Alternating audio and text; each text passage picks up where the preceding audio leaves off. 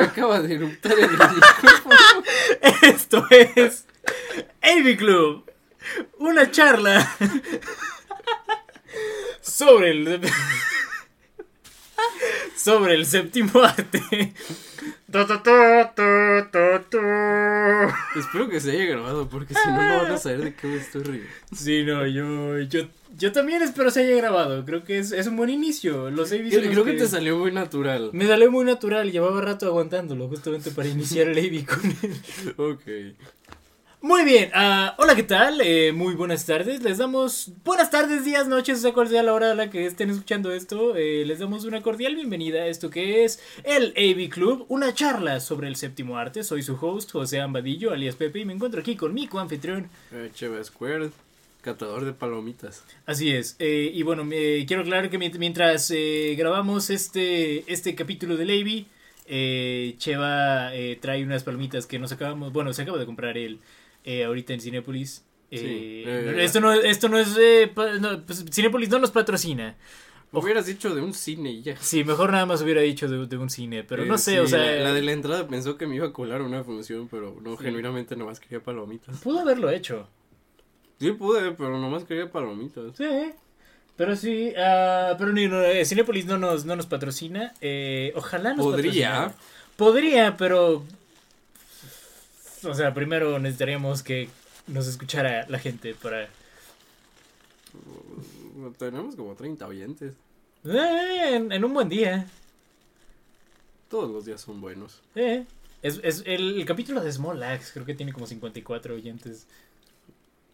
¿Por qué les gusta tanto Small Axe? Es, es bueno Small Axe. To be fair, la, la gente que busca reviews de Small Axe tiene vibes de que verían un podcast con 50 oyentes. Probablemente, probablemente. Pero bueno, Cheva, eh, el día de hoy estamos aquí para hablar eh, acerca de películas. ¿En serio? No. Vamos a hablar sobre la economía de este país. Cheva, ¿sabías que, la- que las chaparritas están nueve- a, a 9 pesos? ¿En serio? Están a 9 pesos ya. ¿Sabes a cuánto está un roco? ¿Sabes a cuánto está un roco? ¿Dos pesos? 17 pesos, Cheva. ¿Qué? Están a 17 pesos ¡Eso los... es un crimen! ¡Sí! Realmente estamos en la mierda. Pero no, Cheva, vamos a hablar acerca de películas y pues bueno, estamos grabando este AV en pleno julio, lo que significa que estamos a la mitad de la temporada de estrenos de verano. Mi cumpleaños. Y eh, sí, su cumpleaños fue hace un par de semanas también. No, ¿qué día? No, fue hace unos días apenas. Fue hace Así una es. semana, fue hace más de una semana. Así es. En fin, ah, pero si, eh, si, si escuchan este AV, feliciten a Cheva. Por favor. Y, eh, y pues, pues bueno, vamos a hablar acerca de algunos de los estrenos de verano más relevantes de, de esta, de esta última eh, temporada de verano. Hay, hay algunas películas de las que no hemos podido hablar últimamente que han salido y que han eh, estado en la boca de mucha gente. Así que vamos. Creo que eso lleva como un año aplicando. pero- Sí, lleva como un año aplicando, pero mira, es, es verano. La gente ve muchas películas en verano. Sí. Sí.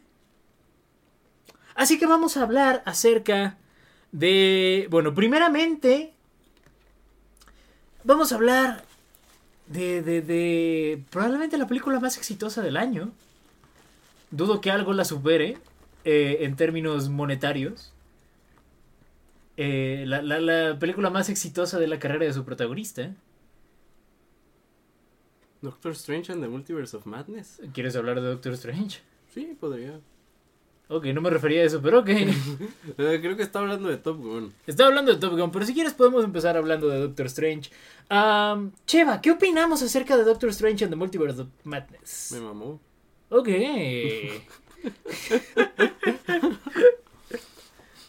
A mí me gusta. Reconozco que hay cosas que no me encantan. Creo que el guion necesitaba una pulita más. Hay cosas en la El historia. guion es muy malo. El guion es muy malo. o sea, es, es- Y no me importó. o sea, es, es- es- como el primer draft del guion, se siente. Parece que yo Am, lo escribí. Sí, podría- podríamos haberlo escrito aquí en el AV. Ah, pero Cheva, ¿por qué? O sea, si, si ya reconocemos que el guion es pésimo, ¿por qué nos gusta Doctor Strange? Porque es una película de Sam Raimi. Es correcto, es una película de Sam Raimi. Y, eh, y bueno, es, es la cosa, o sea, desde que salí de esa sala lo que dije fue, mira, como guion no funciona, pero si hablamos, o sea, en términos de dirección, en términos de identidad visual, Creo que es la mejor película de Marvel. es una de las mejores por lo menos. O sea, es la mejor. eh, o sea, en I don't términos de dirección. en términos de dirección probablemente sea la mejor. Sí, tie- tiene muchos eh, Raimi-isms, eso me gusta. eh, me, gusta esta, esta secuencia en la que muestran eh, como to- todo lo de eh, Scarlet Witch en un segundo plano. Oh, sí. Es esta, es- eso fue muy Sí, Raimi. mientras hay una narración. Ajá, mientras hay una narración de por medio. Es- Sí, eso, eso fue muy Raimi. Como, como el montaje de Spider-Man cuando está diseñando su traje. A eso me recordó justamente. Sí, aunque si hablamos de películas de Raimi a las que Doctor Strange in the Multiverse of Madness me recuerda, diré que me recuerda más a Evil Dead que a que Spider-Man. Sí, esa es la cosa cuando este proyecto lleva años diciendo, bueno, lleva años anunciándose como una un- como Marvel queriendo entrarle a lo- al horror. Lo cual pues digo, antes tenían a Scott Derrickson como director, entonces tenía sentido. Pero cuando metieron a Raimi era como de a huevo la quieren de horror y sí esta película a veces se pone muy darks. Aparte. Tiene muchos elementos de horror, incluso cuando no está... O sea, sí se pone muy dark, hay, hay muertes muy darks, o sea, me sorprendieron para estándares de Marvel. Es una película muy violenta. Para estándares de Marvel es bastante violenta. Um, Sí, es muy darks para una película de Marvel. Sí, bastante. La verdad sí me sorprendió en ese sentido. O sea, no es la cosa más sangrienta del mundo, pero sí se pone. O sea, yo creo que. O sea, si esto no fuera el MCU, sí pudo haber sido R. O sea, si, si, si Sam Raimi no lo hubieran limitado tanto. Me gustaría ver un. Un corte de clasificación R de esta película. Habría mucha sangre. Habría mucha sangre, definitivamente. Me sorprende con lo que te puede salir si haces que la sangre no sea roja. Sí. Pero sí, o sea, no, no solo eso, también hay secuencias que, que involucran también eh, cosas más sobrenaturales que me recordaron bastante a Evil Dead. Ah, Oh, sí. sí. Oh, sí, to- toda la secuencia final de esta película es Ajá, Evil, es- es, es Evil, Dead. Es Evil Dead. Creo que creo que esa es la cosa que tiene Multiverse of Madness. El guion se nota que necesita más pulidas. Hay arcos que rushean mucho. Eh, las motivación, la motivación de Wanda no es tan fuerte. Pero es eso, me, me encanta, me encanta que Raimi fue Raimi. Sí. E hizo, hizo lo que Raimi sabe mejor hacer. Sí, ten- tenemos tiempo sin una película de Raimi también. Sí, esta es su primera película en nueve años. Nueve años desde Oz. Oz. Y Eh, sí. También para Disney. Ajá, también para Disney. Se, se me hace una entrada más extraña en el catálogo de Raimi Oz que sí. Sí.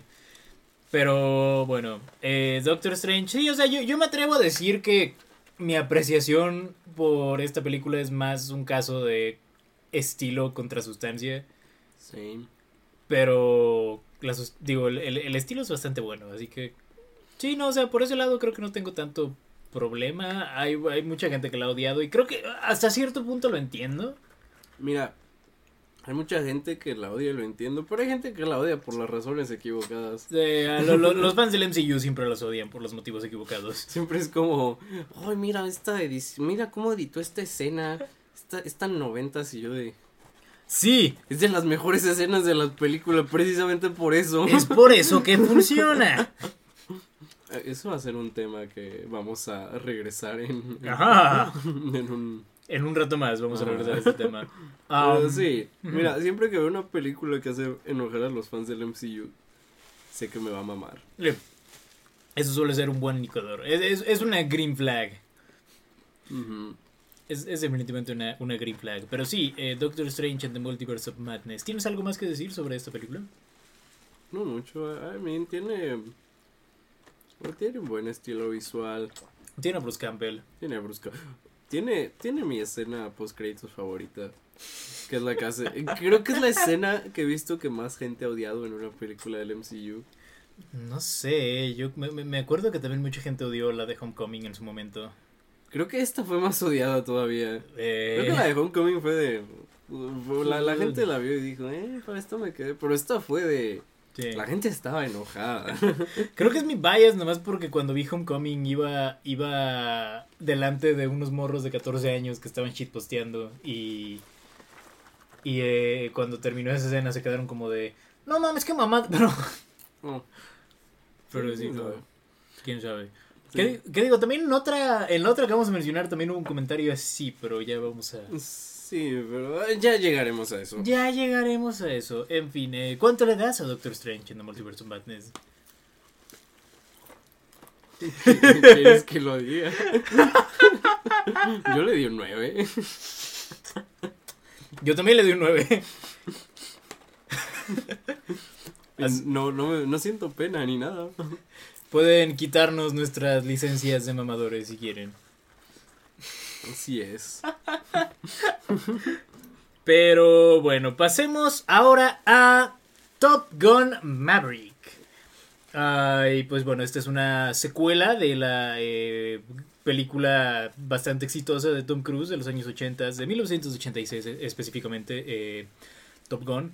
Esta es una secuela que lleva tiempo siendo retrasada. se iba a estrenar en 2020 y fue una de las primeras víctimas de la pandemia. Sí. Y eh, no sé por qué se esperaron hasta 2022. 2021 estuvo ahí, pero... Mm, Porque Tom Cruise quería sacarla en cines y en 2021 vio que todavía no era momento. Eh, ok. Porque la taquilla no se recuperaba, I guess. Sí, bueno, ti- tienes razón. O sea, la, la taquilla pre No Way Home era un terreno peligroso. Si, si no eras Marvel, era muy difícil hacer dinero. Eso es cierto. Pero Pero- incluso Marvel no hacía tanto dinero. Sí, o sea, más que con No Way Home, pero... O sea, había, No Way Home fue la que rompió la presa, había mucho hype con esa película. Ah, pero sí, Top Gun Maverick ha sido un éxito bastante sorprendente, eh, tanto en taquilla como en crítica. O sea, tiene que 97% en Rotten Tomatoes y... Sí. Están, creo que está en el top 250 de IMDB. O sea, la gente también le ha mamado mucho. Sí, y eh, ya, ya hizo más de mil millones de dólares en taquilla. Es la película más taquillera de este año. Y es la película más taquillera de la carrera de Tom Cruise. Su opening más grande. Su opening más grande. La única que ha pasado el billón de dólares. Me- honestamente me sorprende que ninguna otra de Tom Cruise haya pasado el mil millón antes.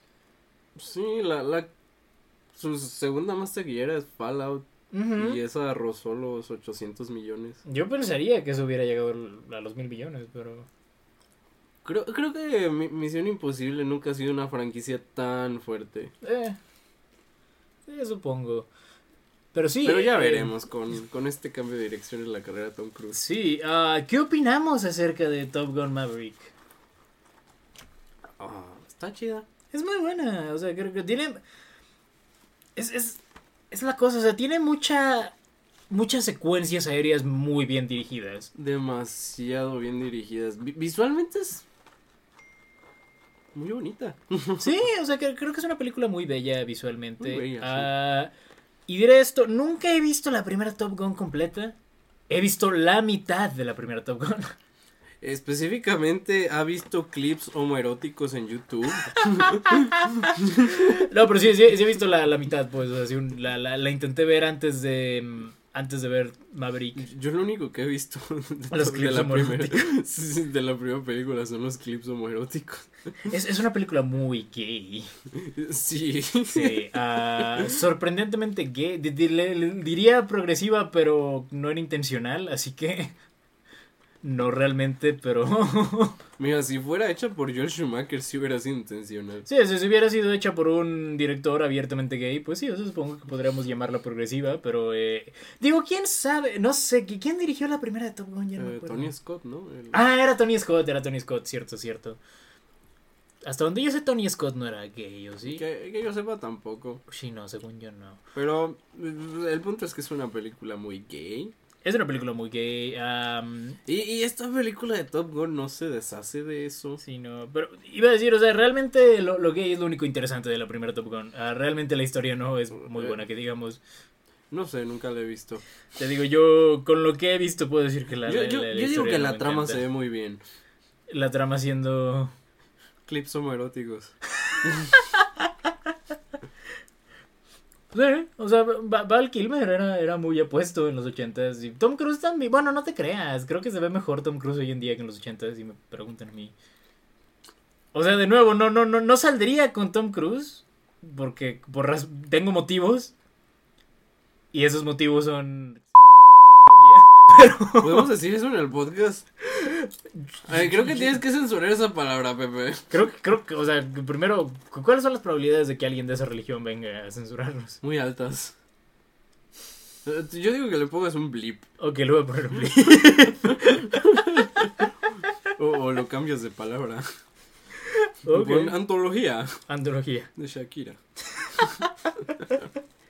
Pero eh, sí, em, sí, no, la, la primera de Top Gun, mira, no, no, no la he visto completa, pero lo que he visto no me encanta, honestamente. Em, así que me, me- sorprende verdaderamente que la nueva haya salido como salió. Mira, lo que tiene la nueva es que le pusieron mucho enfoque en los aviones y nada en la historia. Exacto, y digo, la historia no es, no es la gran cosa realmente. La historia es el punto más débil de toda la película. Sí, o sea, la historia creo que solo, solo la consideraría, o sea, solo podrías considerarla buena si genuinamente te gusta la primera Top Gun, siento yo. Si, ubicas como pues, en- usualmente en las películas eh, utilizan algún plot device para avanzar la trama, aquí la trama es como es como un device para avanzar los aviones. Mm, Básicamente. Y eh, bueno, para nuestra suerte, eh, Top Gun tiene muchas escenas de aviones. Muchas, eh, muy intensas, muy buenas. Muy intensas, bastante mejor dirigidas que la primera película, también debo decirlo. Sí, yo considerando que todos los actores tuvieron que entrenar para para realmente pilotear esos aviones. Suena realista, digo, con- eh, hablamos de Tom Cruise aquí. Eh, hablamos de que Miles Teller se hizo unas pruebas y al parecer tenía combustible de avión en su en su sangre. Madres, eso no lo sabía. Y luego le dijo a Tom Cruise y Tom Cruise le dijo, ah, yo nací con ella, chiquitín. Básicamente. Vaya, vaya. Sí, hablando de eso, creo que tenía rato sin ver a Miles Teller en algo. Ah, sí, creo que Miles Teller lleva rato sin hacer buenas películas. Dice- dicen que es difícil trabajar con él, entonces. No sé. O sea, porque me acuerdo en la época post Whiplash estaba en muchos lados Miles Teller. Mm, Sí, pues hizo Whiplash. Hizo Whiplash. Y sí, o sea, me acuerdo que de ahí pues salió. Es que no sé por qué, mira, o sea, eh, Whiplash, Whiplash lo levantó, pero inmediatamente después Van Forstick War Force, lo, lo- lo tiró. Y luego creo que hizo... Hizo War Dogs. War Dogs con Jonah Hill. Él fue el único que no lanzó su carrera de después de esa película. Eh. ¿Quién? Espera, Jonah Hill o Miles Teller. Miles Teller. Ok, ok. Bueno, Hasta el director Todd Phillips, ¿no? Sí, pues sí, Todd Phillips luego, pues, pues digo, ya sabemos qué pasó con Todd Phillips. Sí, Todd Phillips. Todd Phillips. Y hablando de directores, eh, esta película fue dirigida por eh, Un Joseph... director. Por un director, eh, Joseph Kosinski. Ah, ¿Te suena ese nombre, Cheva? Mm, Suena como John Krasinski. Suena un poquito como yo, John Krasinski, sí. Eh, sí, eh, sé que dirigió Oblivion. Eh, dirigió Oblivion, Tron Legacy. Fíjate que nunca he visto Tron Legacy. Yo la vi hace mucho, o sea, casi casi cuando salió. No la vi en el cine, pero la vi poco después. No me acuerdo de gran cosa de esa película. Me acuerdo que salía Jeff Bridges rejuvenecido con, Oh, con sí. CGI. Ah, pero sí, no, realmente no. Tampoco tengo gran grandes eh, recursos para juzgar la filmografía de Joseph Kosinski. Eh, Oblivion me acuerdo que estaba muy miedo. Yo nunca vi Oblivion. Como que sí, ve- sí, cosa cuando salió decía se ve mid y nunca la vi. No, pues yo, yo recuerdo que estaba mid. Oh, Pero la vi en el cine oh. cuando estaba en secundaria, así que no, Ujú. no confiaré en mi juicio tampoco. Em, sacó una película con Chris Hemsworth, creo. Eh, De- Spiderhead. No, Bueno, no, pero esa- una esa- de que son como una policía montado, yo qué sé. Only the Brave. Only the Brave. Only the sí. Brave. Tampoco la he visto. Nunca la he visto, pero tenía buenas críticas. Eh, tenía, eh, vi también que tenía buenas críticas, pero sí, no, tampoco la he visto. Ah, sí, no, o sea, lo único que he visto de él fue Tron el legado y hace hace bastante tiempo. Sí, lo único que había visto era Oblivion. Así que no esperaba nada de Top. Gun. Sí, no, realmente no sabía qué esperar. O sea, yo, yo cuando la había anunciado dije, ¿en serio? O sea, ¿Van a hacer una secuela de la película homoerótica de Tom Cruise? Está bien, o sea, sí, sí, sí, Se siente como una de esas películas que solamente hicieron por porque está de moda la nostalgia sí. y revivir franquicias. Pensarías eso, o sea, cuando lo anunciaron. Probablemente sí, pero la gente detrás del proyecto terminó haciendo algo bueno, lo cual no esperas de una secuela de Top Gun. Mira, creo que es la cosa. Creo que Tom, creo que Tom Cruise está probablemente en uno de los mejores puntos de su carrera. En el sentido de que. O sea, es- está en uno de los puntos más aclamados de su carrera. Y aparte, cre- creo que Tom Cruise está en un punto en el que solo hace las películas que quiere hacer. Sí, y tiene... Tom Cruise está en ese punto en el que hace películas como excusa para matarse. Sí. Te sorprenderías. Todas las cosas que ha hecho en películas. O sea, es, es impresionante. O sea, hay muchas cosas que pensarías, esto es CGI y no. No. Y más considerando que ya tiene 60 años. Sí, acabo de cumplir 60 y subí, ah, justamente en su sexagésimo cumpleaños subieron una foto de, de él colgando de un avión eh, en el set de la nueva de Misión Imposible. Sí, Tom Cruise creo que está en ese punto en el que... En el que básicamente ya, ya acabó la historia de la vida y solamente está haciendo los side quests. Está haciendo lo que quiere. Sí. Digo, no, no, no, no, creo que llegue el punto en el que Tom Cruise gane un Oscar. ¿Quién sabe? eh? Imagínate que llegue a ese punto. No creo, porque Tom Eh. Cruise a pesar de todo sigue siendo el mismo personaje en todas sus películas. Si me preguntan a mí, Tom Cruise debía haber ganado el Oscar por Magnolia. Same, Ok. me da gusto saber que estamos de acuerdo en eso. same. Sí. Sí, cuando Tom Cruise le importaba hacer ac- personajes diferentes. Eh, digo, ahorita es Tom Cruise, pero Si me lo preguntas, Tom Cruise debió haber ganado el Oscar por Tropic Thunder. de manera no irónica, no te creas. Ese año, Eh, ese año estaba Heath Ledger. Heath Ledger y Robert Downey Jr. Así que. Um, Robert Downey Jr. en una actuación que para nada es pro- mm, polémica hoy en día. Sí, Pero bueno. En fin, eh, Top Gun Maverick creo que es una película muy bien dirigida, eh, las secuencias de acción están muy bien hechas. La historia nunca me agarró tanto, aunque diré que me, me- me- me dio gusto ver a Val Kilmer. Ah, e- esa es la cosa. Nunca he visto la primera de Top Gun y sentí nostalgia. Mm, Esta película me hizo sentir algo por la primera de Top Gun que nunca he visto. es por Val Kilmer, o sea, si, si, si de por sí Miles Teller no salen cosas, Val Kilmer... ¿Tuvo ese documental el año pasado que sigo sin ver? O sea, y sé que eso explica más a detalle su ausencia de Hollywood, de Val Kilmer, pero yo no, no, no, sigo sin, sigo sin verlo. Yo también, pero Val Kilmer estuvo, estuvo cool que apareciera, por lo menos un poquito. Eh, me gustó su aparición, creo que fue uno de los puntos en los que más conecté emocionalmente con la película. Sí, cre- creo que mis quejas con esta película solamente son la historia.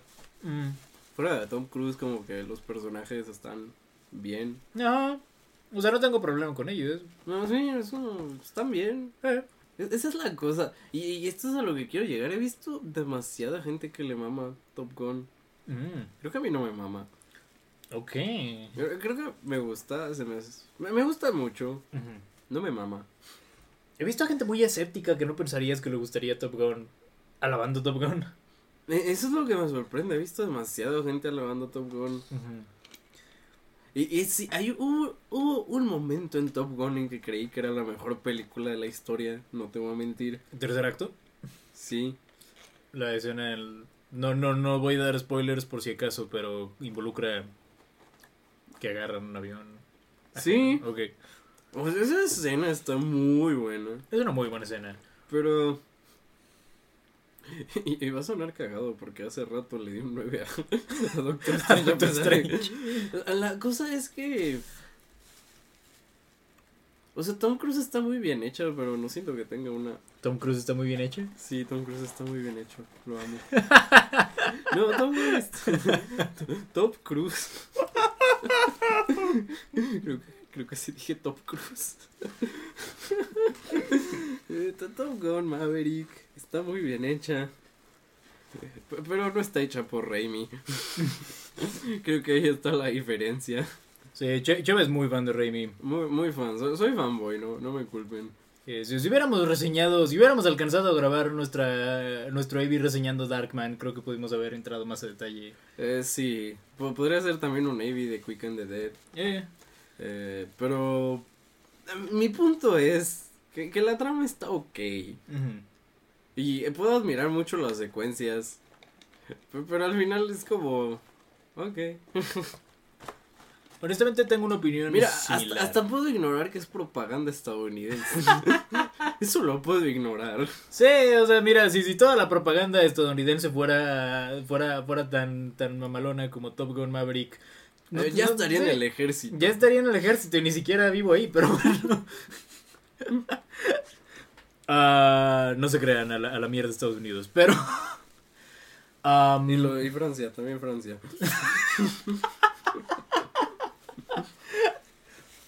Pero, am, sí, eh, Top Gun, eh, honestamente tengo una opinión similar. O sea, me gusta bastante por cómo está dirigida. Creo que es una muy buena película de acción. Pero creo que tampoco llega mi, fanati- mi fanatismo a ese nivel de decir, oh wow, esta es una de las mejores películas de toda la historia.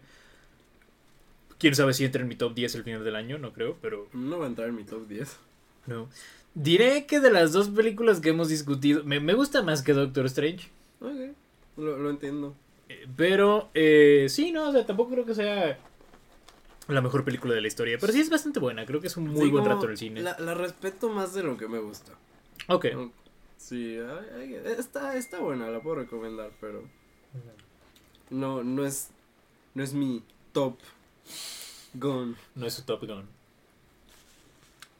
Muy bien. ¿Cuánto le damos? Yo le di un 7. Ok, yo... yo un 7 cerca del 8, diré eso. Ok. Yo, yo le di un 9. Firmemente un 9. Creo que es, creo que es una... Me, fue, fue un muy buen rato en el cine. Me la pasé bien. Reí. Lloré. No, no lloré realmente, pero... ah, sí, lloró. sí. Yo le vi. Pero mira, eh, eso sí, bueno, estábamos discutiendo esto fuera del aire y vale la pena mencionarlo. Hay, hay solo un aspecto que es mejor en la primera Top Gun Oh, que en la segunda. Eh, sí, la, el tema, Eh, el, el la tema. canción.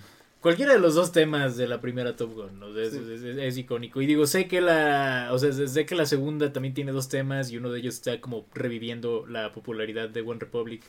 Pero. em, Cuando escuché ese tema, genuinamente pensé que era Portugal de Man. creo que yo. No me acuerdo. ¿Sale en la película? No me acuerdo, O sea, en los créditos. sí, salen cuando están jugando en la playa. ¡Era esa! Sí. ¡Oh, vaya! No me di cuenta que era One Republic tampoco. Yo pensé que era Portugal de Man. Es que te, te- te iba a decir que no lo he escuchado. Y luego dije, pero espera, ¿sale en la película? Sí sale en la película. Yo se me acuerdo del de Lady Gaga, pero. De hecho, el de Lady Gaga no sale hasta los créditos. Sí, o sea, me acuerdo que salió en los créditos. Ese, es el tema que sale cuando están jugando sin camiseta. Mm, En la escena más homoerótica de toda la película. una de las mejores escenas de toda la película. Ah, Top Gun, la- las escenas homoróticas son lo mejor de cualquiera de las dos Top Guns.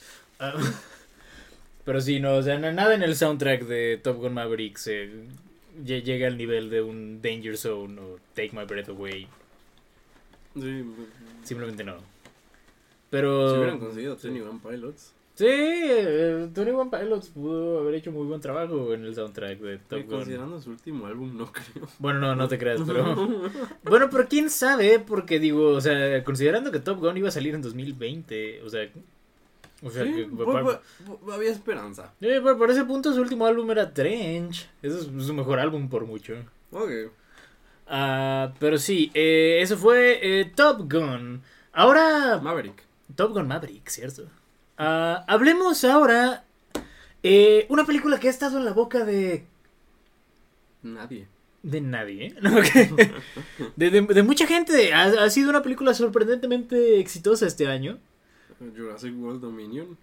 Ah, no, perdón, entonces no sé si de nadie. No, perdón, yo, yo que- que por un momento me, me estaba yo adelantando a la siguiente película, pero no. Oh, ok, creo que ya sé de cuál quieres hablar, Pepe. Sí, no, pero sabes que primero, si quieres, primero hablemos de Dominion entonces, para, sí, hacer- creo que para me irlo gustaría sacando. guardar esa para el final. ¿Para el final? ¿Para el final? Sí. Ok, ok. Eh, hablemos de Jurassic World Dominion entonces. Sí. No es buena. Not a fan. Not a fan. Hay una escena en esta película en que Jeff Goldblum dice Jurassic World, not a fan. Y fue como con lo que más me pude identificar de toda la película. O- ok, antes de empezar con lo negativo hay que hablar sobre... Creo que ni siquiera hemos hablado de qué tratan todas estas películas. No. Solo hemos hablado de ellas y ya. Sí, pues a ver, ¿de qué trató Doctor Strange? Pues. Eh, pues, pues Doctor Strange eh, se encuentra con una con una pocha que, que, pues, habla bien culero español y, y descubre que puede viajar en multiversos y luego llega Wanda y le dice, eh, quiero a mis chamacos del otro multiverso, dame la dame la latina y el Doctor Strange de no y luego se escapan al multiverso y Wanda lo sigue y, esa es la trama. Ok, ¿de qué trata Top Gun Maverick? Top Gun Maverick trata sobre Tom Cruise llegando y hola, yo soy Tom Cruise. Y luego se pone a volar un avión. y, y luego creo que creo que tiene un enemigo que nunca mencionan. Creo que la gente estaba diciendo que era Yo, yo pensé que hablabas de los rusos. Sí, era Rusia, pero la- la- nunca, nunca menciona. Esa es la cosa con la película. Nunca, nunca mencionan quién es el enemigo. Pero la gente lo dedujo por las coordenadas. Yeah. Entonces, pues sí, es, es como Tom Cruise entrenando. Bueno, es Tom Cruise entrenando a unos pilotos para que hagan una misión en Rusia. Yeah. Y ya. ok, ¿de qué trata Jurassic World Dominion? Eh, así, en esa película, siguiendo los eventos de Jurassic World Fallen Kingdom, eh, donde Cringe, Cringe Pratt libera a un montón de dinosaurios y ahora están esparcidos por el mundo, Mm, eh, haciendo chispos. Eh, pues, pues nada, eh, pues, ¿de, de qué trata? Pues, pues al parecer, pues hay un, hay un, como un Tim Cook, o sea, como un sí, como un, co- como alguien de Apple, pero innovando con dinosaurios. Ajá, algo así. Así que creo que busca, a, pues, al parecer el Blue, el, el- la, la Velociraptor de las películas, tuvo un hijo y, y, lo, y quieren ese hijo Quieren también a la. Y quieren también a la, a la niña que fue clonada en la primera película. En la segunda. Ah, sí, en la segunda, perdón. Ah, y pues, pues nada, la secuestran y Cringe Pratt y Bryce Dallas Howard tienen que ir a rescatarla. Y por- de alguna, por alguna razón se involucran también eh, el, el Oh, sí. elenco de y hay Jurassic una Park. subtrama en la, en la que el elenco, el elenco original de Jurassic Park eh, también están investigando a este esta compañía que no es Apple, pero Ajá. es Apple. Te- Te lo juro que hay un actor que, que es como el CEO de, de esta compañía. Yo genuinamente, durante toda la película, pensé que habían casteado a Tim Cook. Luego descubrí que era, era un actor. que no era Tim Cook. Hubiera sido muy interesante que castearan a Tim Cook.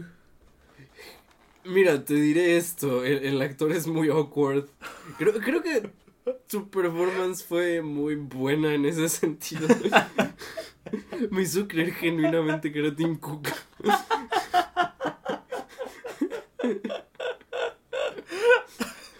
Yo estaba demasiado convencido que era Tim Cook. Y eso fue lo más interesante de esta película. Sí, no. Mira, eh, vamos a tres películas del revival. Creo que fue un error resucitar esta franquicia. E- Es que, ¿cómo la cagas?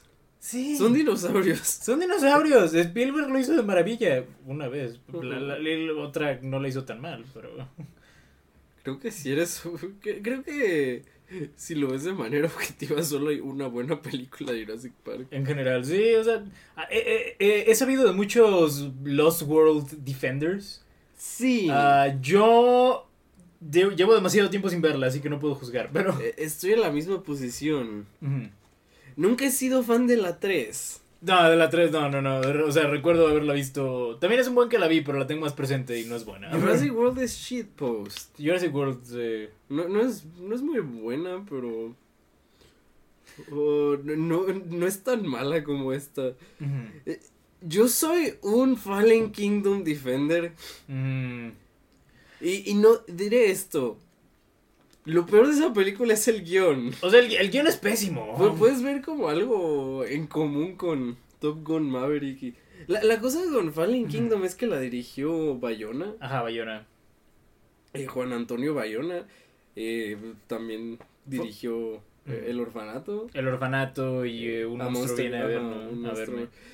Y lo imposible. El punto es que es un buen director. Ajá. Entonces, a pesar de que el guion era malo, mínimo podía apreciar la dirección. Tiene, una ajá. secuencia muy interesante al final que es como de horror, pero con dinosaurios. A mí de, de, de Fallen Kingdom me gustaba mucho una un plano secuencia también, que, que es cuando van en la isla y van Oh, como en la y rueda y, esto, ajá, y van, van cayendo. Y que caen al agua y que luego sigue. el- es, Qui- Quiero, quiero mencionar, por cierto, que Fallen Kingdom no la vi en el cine y de hecho la vi apenas eh, en preparación para, para Dominion. sí, yo no la he visto desde que la vi en el cine, pero me acuerdo perfectamente de ese plano. O, o sea, podías ver que en la dirección había alguien que le importaba lo que estaba pasando. Sí, o sea, creo, creo que esa es la cosa, o sea, tampoco odio Fallen, King- Fallen Kingdom, pero la trama, o sea, el, el guion sí me da mucho cringe. ¿Y sabes quién hizo el guion? ¿Quién hizo el guion? Olvidé su nombre, pero es el que dirigió esta película. Ah, Eh, Colin Trevorrow. Colin Trevorrow. Corin Trevorrow ha escrito las tres películas. No puede ser. No dirigió Fallen Kingdom, creo que porque estaba ocupado haciendo Star Wars que al final no se armó. Pero Mira, me hubiera gustado ver un Star Wars de Colin Trevorrow. O sea, no, no sé si hubiera sido bueno, pero probablemente hubiera sido mejor que lo que tuvimos.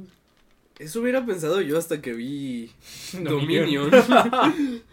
Eh, sí, Dominion.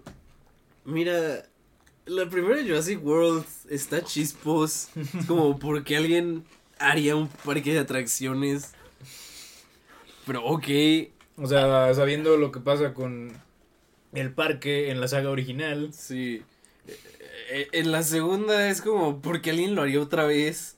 Y luego intentaría vender dinosaurios como armas. Como La- si eso fuera muy viable. Sí, nunca me hace sentido. Es lo que hablamos de que el guion es muy malo en la segunda. Sí. En esta tercera es como. ¿Por qué hicieron esta película? Esta película no tiene sentido. Como, mira, lo peor es que tenías una buena premisa, dinosaurios existiendo en el mundo moderno. Esta película no es sobre eso. No, para nada. De hecho, es la que menos dinosaurios tiene de toda la saga de Jurassic Park o Jurassic World en general. Sí, es. Y ni siquiera tiene la excusa de que no tenían presupuesto. No, y además met- meten también esta trama con las langostas estas raras que... Sí, esta película tiene una trama con langostas que tiene una de las resoluciones más sin sentido que existen. Yo ya no recuerdo cuál era la resolución. Eh, era una resolución en que intentaban darle algo de redención al personaje de B.D. Wong. ¡Ah! Si- si era, si era. Wong, ¿verdad? Es el nombre de- del actor. Sí, pero pues, tú entiendes, o sea, el científico de, de la original de Jurassic Park que, que regresaron para Jurassic World Sí, sí, y sí. que en ninguna de las películas anteriores parece que tiene remordimiento hasta esta y el remordimiento sale de la nada. Sí, eh, BD Wong, BD Wong. B.D. Wong, sí. Wong, lo sé porque sale en, en Mr. Robot. Ah, ¿en serio? Sí. Oh, yo sigo sin ver Mr. Robot. No, deberías verla. Al parecer salió en... Sí, sí, sí. ¿También salió en la pasada? Sí, salió en la pasada. No, Sa- salió, en, salió en las tres de Jurassic World. No es como el único personaje que regresó de la original. Es- Esta, es- tres. esta franquicia realmente, o sea, este, eh, la, la- la- tercera, ¿cómo se dice? Este, este revival realmente entró en mi cerebro para salir inmediatamente. Sí, esa es la cosa, como que la primera película como que te emociona. Oh, Jurassic Park. ¿Otra vez? ¿Pero ahora un parque de diversiones? Ok. Ok, y, y luego la ves y es como, está cringe, pero está cagada. Y era cuando la gente no odiaba a Chris Pratt, así que salgo. Sí, de hecho era en la época en la que Chris Pratt era más querido. Sí, era la época en que Chris Pratt estaba casteado en todo y nadie se quejaba. Ajá. oh, vaya, cómo cambia la, la- cómo cambia todo. Sí, de- después de eso Fallen Kingdom me emocionaba a mí, pero porque tenía a Bayona Bayona. dirigiendo, así que lo cual terminó siendo lo mejor de la película. O sea, sí. Pero el guion era muy malo. El guion era pésimo. Ajá. Y esta tercera de Colin Trevorrow regresa.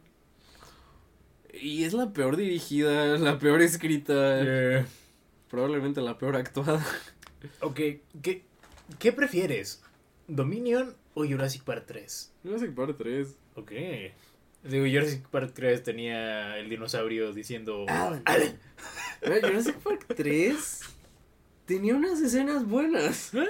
Me, me gusta cuando encuentran el celular en la caca. Es de lo poco que recuerdo de esa película. Es lo único que recuerdo de esa película. Eso y Alan, esas Y son las escenas que... Alan. Sí, pero esa es la cosa, Jurassic... Jurassic Park 3... No la recuerdo tan... el- el- mi problema con Dominion es que cuando no es aburrida es molesta. Ajá. Creo que es eso, Jurassic Park 3 creo que está mid y ya, ¿sabes? Y, y está chispos en unas partes. Jurassic World Dominion No. no tiene sentido. No, Es- no está dirigida de una manera interesante. Hay partes en las que sentí que estaban tratando de plagiar Misión Imposible. Sí. Hay escenas que... ¿Recuerdas cuando Chris Pratt nomás cuidaba a los Velociraptors? Sí. En esta película literal hay un punto en la película en la que eh, Chris Pratt y, y eh, Bryce Dallas Howard básicamente son espías. Sí. O sea, prácticamente bien podrían. O sea, no lo dicen así, pero bien podrían. Eh, o sea, genuinamente se, se va demasiado. Se aleja demasiado de una trama de dinosaurios. O sea, y piensas en dónde empezó la franquicia. O sea, y no, no, no, no hablo en general de, o sea, Jurassic Park, que digo, o sea, sí, sí es un downgrade muy cabrón, pero incluso en esta saga, o sea, piensa dónde empezó y dónde terminó. O sea, y no necesariamente calidad, simplemente estoy hablando de trama. Sí. Se, se descontroló completamente. Es como si quisieran, quisieran aplicar una rápido y furioso. Sí. Ah, y de nuevo, o sea, como tú dices, la- la- en papel la idea de los dinosaurios corriendo libres por el mundo no es, no es tan mala. O sea, So- creo que, Hay como tres escenas de eso en la película y luego Ajá. regresan a la trama. creo que es más interesante el final del anterior. Sí, el, el ante- la película anterior proponía una idea interesante que esta película no sigue. No. Esta película solo dice, ay, ¿qué pasa si el mercado negro de dinosaurios? Ajá. Mínimo nos ¿Qué dieron. Peleas de gallos, pero con dinosaurios, jaja. Es como lo menos original que pudieron haber hecho con eso. Sí, como, no sé, ponme un... Ponme un Triceratops destruyendo la Minerva, yo que. Un pterodáctilo cagándose en el ángel de la independencia. Algo. Mira, le daré esto a Dominion. Nos dio más Goldblum. O sea, la anterior me acuerdo que estaba en todos los trailers Jeff Goldblum. Y al final ves la película y son como dos minutos. Al final. De que al inicio y al final. En que nomás dice. Pues, pues, está, cringe, ¿no? Cringe. Y en esta, en estos cuat- en esta sí dice Jurassic World. Not a fan. ¿Sabías Um, que Jeff Goldblum no no ¿Sabías que esa escena no estaba en el guion? Grabaron a Jeff Goldblum cuando le picharon salir otra vez en Jurassic World. Hablando del cast original, eh, este es el regreso de Laura Dern desde. No había salido desde la primera película, según yo. O sea, porque no, salía la 3 como de fondo. no me acuerdo si salía en la 3. Tengo que verificar ese dato, pero según yo no salía en la 3. Me acuerdo que hay una parte, creo que en la 3, Ujú. en que le dicen, oh, sí, bla, bla, bla, Laura Dern. eh". Bueno, no dicen Laura Dern, pero creo que le hablan como a su expareja. Ujú. puedo estar mal en eso. Yo, a mí, con cualquier cosa que tenga que ver con Jurassic Park 3 no me consta porque no la veo desde hace un buen, pero no la veo desde que la pasaban en Canal 5. yo también. Pero sí, o sea, me, me- sorprende la poca, eh, ¿cómo se dice? La poca presencia que ha tenido Laura Dern en esta franquicia en general. A mí no me sorprende. No, La- eh. Laura Dern parecía que era la única que sabía lo que hacía. Es la única que ha ganado un Oscar. Sí, eso es lo peor. Regresó después de ganar un Oscar. ganadora, ganadora del Oscar, Laura Dern regresa a Jurassic World. Eh, probablemente A la peor en la franquicia. No, tienes razón, sí sale en la 3. Ahora estoy, estoy checando ese dato, pero. Sí, yo recuerdo que sale en la... O sea, sale como tres segundos, pero sale. Ok, ok. Sí, no, no, no. Te digo, me, me, me confundí mucho. Pero mira, no sé, o sea, creo que ahorita Laura Dern podría estar en un punto en el que pueda hacer lo que quiera y. Digo, ya, ya. Mira, seguro le cayó un buen cheque. Seguro le cayó un buen cheque. O sea, no, no me siento mal por ella, ni por Goldblum, ni, ni por Sam Neill. Esa es la cosa, esta película se supone que era como la, la que iba a traer la nostalgia Ajá. y no hizo nada de eso. Sí, no, incluso en ese aspecto falla. En ese aspecto hasta se siente irrespetuoso. Ajá. Como Jeff Goldblum parece que es el único que fue Jeff Goldblum. Mm. Jeff Goldblum es Jeff Goldblum en todo lo Y que Sam Neill no, no hacen mucho con su personaje en esta película. Eh, Ni con Laura Dern. no. Sí, no, realmente no, no hicieron gran cosa con ellos. Y además su, su trama se siente demasiado desconectada de la trama de Chris Pratt y... Sí, Y se siente como que Howard. el primero grabaron todas las escenas con Chris Pratt y, y luego dijeron, "Mm, si regresamos a los personajes tal vez vamos a tener dinero de nostalgia. Durante la mayor parte de la película, digamos hasta el tercer acto, se siente como dos películas en una.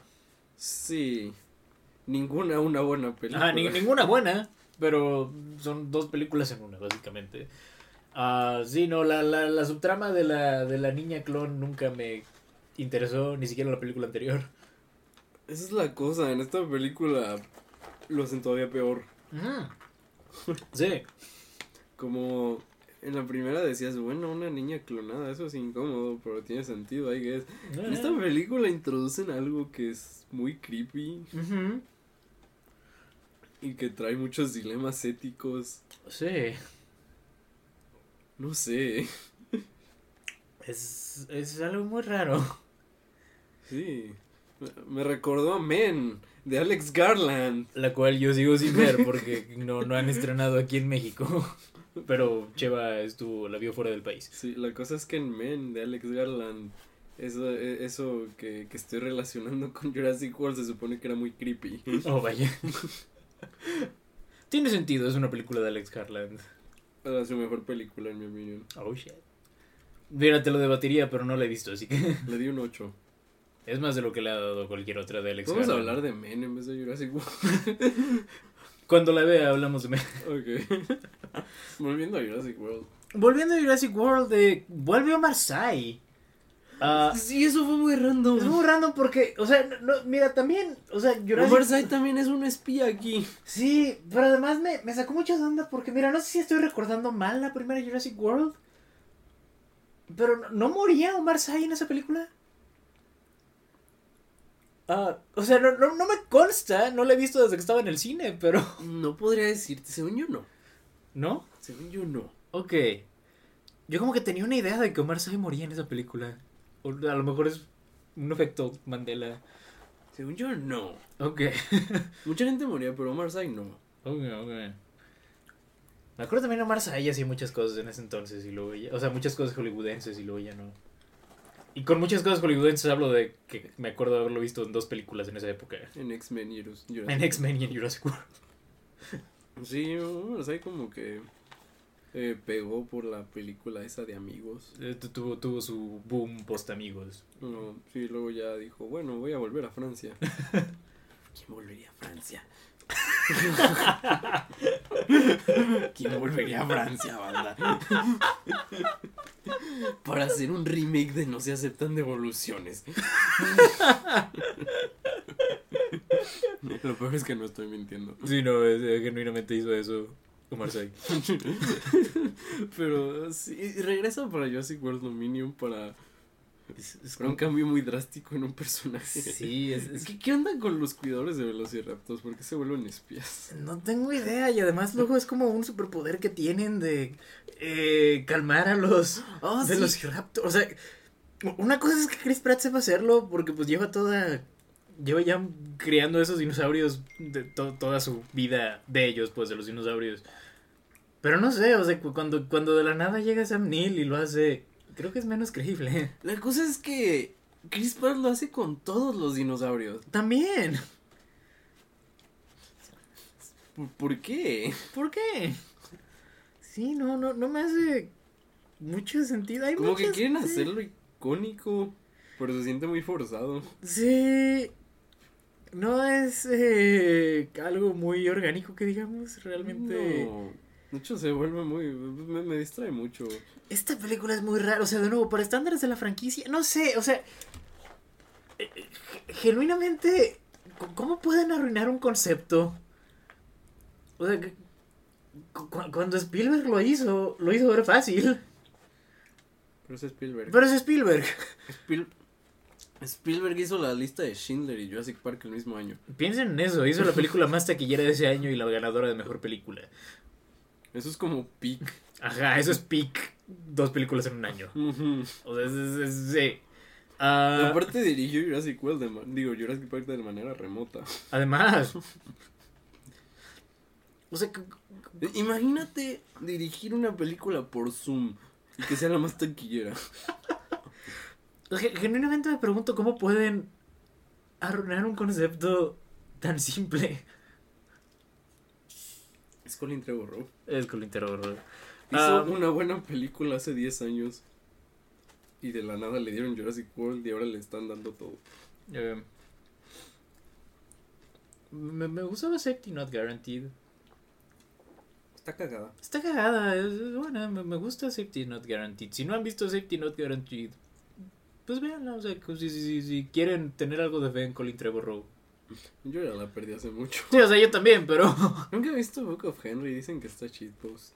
hay gente, he escuchado comentarios muy variables de, de esa película. La mayoría de los comentarios que he escuchado son negativos. Sí, yo, ta- yo también. Creo, que- creo que la única persona que escuché hablar positivamente de esa película fue Chris Stockman, Chris Stockman que lo entrevistó antes de hablar de esa que acababa de entrevistarlo para ese punto. Sí. Eh, pero ah, no sé, Jurassic- eh, creo que es la peor película que he visto este año. Jurassic Mm. World Dominion. Yo tengo que pensar lo que he visto este año. Eh, la otra que podría decir es Minions o Morbius. Mm, No sé, es que, o sea, Minions, bueno, si quieres hablar de Minions, pero Sí, sí, no, brevemente. mira, ahorita hablamos de Minions poquito, pero si, si no cuentas las de festival, ¿cuál es la peor que has visto? Yo usualmente no cuento las de festival porque Sí, no, no. me gusta donkear en directores. Sí, no, también, o sea, iba, hay, hay- hay- o sea, hay una película que vi en festival que me gustó menos, pero luego digo, pero, o sea, nadie va a ver esa película, así que qué caso tiene tirarle mierda Sí, no, aquí. no hay que mandarle a nuestros 30 fans. Am, no, genuinamente, creo que fuera de festival también es la peor película que he visto este año. O sea, la, la competencia es Morbius, pero... No sé, o sea, genuinamente... No sé, es que Morbius está cheat post, o sea, ¿sabes? O sea, exact, exact. o sea, Morbius... O sea, o sea es, es- una muy mala película, pero... Time to die. No, it's Morbin time. Gran frase. Ah... La mejor escena de la película. Sí, la mejor escena que- que genuinamente está ahí en la película. No, honestamente creo que, o sea, si me, si me apuntas una pistola en la cara y me preguntas, eh, bueno, me dices más bien, tienes que ver Jurassic World Dominion o Morbius. Creo que elegiría Morbius, más que nada porque es media hora más corta. Es lo que te iba a decir. Es, es la, es la otra cosa. Esta película dura como 2 horas 20. Esta película dura 2 horas 20, eh, se siente eterna. Sí, y siempre que crees que ya va a acabar, no acaba. No acaba. Sigue y sigue Y y, sigue. sigue. Sí. Lo ah, cual no me molesta si fuera una buena película. Pero es Jurassic World Dominion. Sa- ¿Sabes qué más? Hablando de Dominion, Ah, pero espera, ¿cuánto le das? no quiero darle nada. Le, le di un 3. Ok. Yo le di un 5. Básicamente lo mismo. Básicamente lo mismo. Pero bueno, ¿quieres seguir hablando de Dominion? No, quiero hablar de Minions. Minions 2, el ascenso de Gru. Mira, no tengo gran cosa que decir sobre esta película. Eh, o sea, creo que lo más interesante de Minions 2 es el mame de Gentle Minions. Ah, sí, creo, creo que hay mucho mame para esta película tan mid. Está, está bien, o sea, yo, o sea, la, la fuimos a ver, Cheva, yo, eh, Roberto y Monse, que, que- o sea, si, si escuchan el AB saben quiénes son, si no, pues solo amigos nuestros. Hannah Montana Crew. Hannah Montana Crew. Ah, era- éramos las únicas personas en la sala. Estuvo chispos. Porque la, la fuimos a ver eh, a las 3 de la tarde un jueves subtitulada. Y eh, ¿quién va a ver Minions subtitulada, verdad? Más que Sí. pura persona maníaca. Ah, Sí, de hecho en la taquilla nos vieron feo. pero sí, ah, Minions. Pues no sé, o sea, ¿de qué trata Minions 2? Pues es una continuación de la primera Minions. No sé, nunca la vi. Cheva nunca vio la primera de Minions. Yo sí. Ah, la vi en el cine, o sea, ya tampoco me acuerdo de gran cosa. Pero recuerdo que al final. Eh, o sea, el final de la primera Minions. que O sea, la primera Minions es cuando sirven a, a Sandra Bullock. Y Sandra Bullock quiere la corona de la reina Isabel. Y al final. Bueno, está, pues están en Inglaterra. Y luego llega Gru y congela a Sandra Bullock. Y luego los Minions se van con Gru. Y bueno, esta es una continuación de eso. Y es de que Gru quiere unirse a un grupo de. O sea, Gru de niño. Cabe mencionar eso, creo que. No, eh, o sea, porque. Tiene, como- tiene como 11 años. Ajá. Hay, hay, una hay, hay- hay- un error de continuidad ahí muy raro porque. O sea, la primera Minions es en los. Es en los 60s. De que según yo es 68. Y esta es 1976. Sí. Y Gru tiene como la misma edad. Sí, dice que nomás creció un año. Ajá. Pero, pero eso es la cosa, es, es Illumination, cuando les ha importado? De Illumination. Pero sí, ah, bueno, el punto es que Gru quiere unirse a un grupo de eh, supervillanos.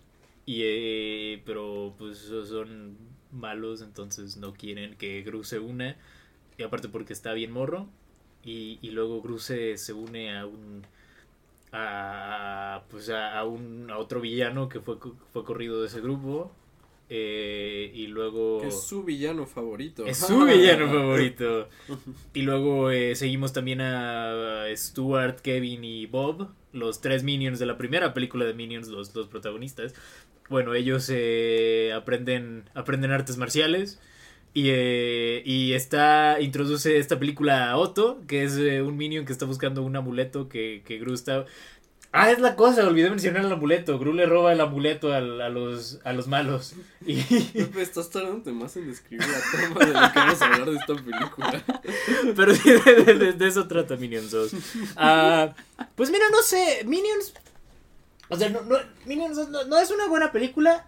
No digo que sea alta calidad, pero mentiría si dijera que no la disfruté al menos un poco. Ah, Pepe, ¿La disfrutaste porque es una buena película o la disfrutaste porque hacíamos puros comentarios shitpost? la disfruté porque hacíamos puros comentarios shitpost, pero... Ok. Pero sí, ah, Minions 2, pues no sé, o sea, está entretenida. Digo, si te gustan los Minions, creo que este es como casi top tier. O sea, es probablemente. De todas las sagas, mi villano favorito, no sé si. ¿Cómo, cómo la rankearía? O sea, no soy fan de esta saga, acaba de mencionarse, es pero. como el padrino parte 2 de Minions. Es que no sé, no sé si la pondría en segundo o tercer lugar. De toda la saga de mi villano favorito. Creo que en tercer lugar. O sea, porque pienso en mi villano favorito 2 y creo que es. O sea, preferiría ver- volver a ver esa que Minions 2, pero. Aunque hablando de eso, digo, Cheva. ah, ¿Qué tienes que decir al respecto? Sobre que La idea de volver a ver Minions 2.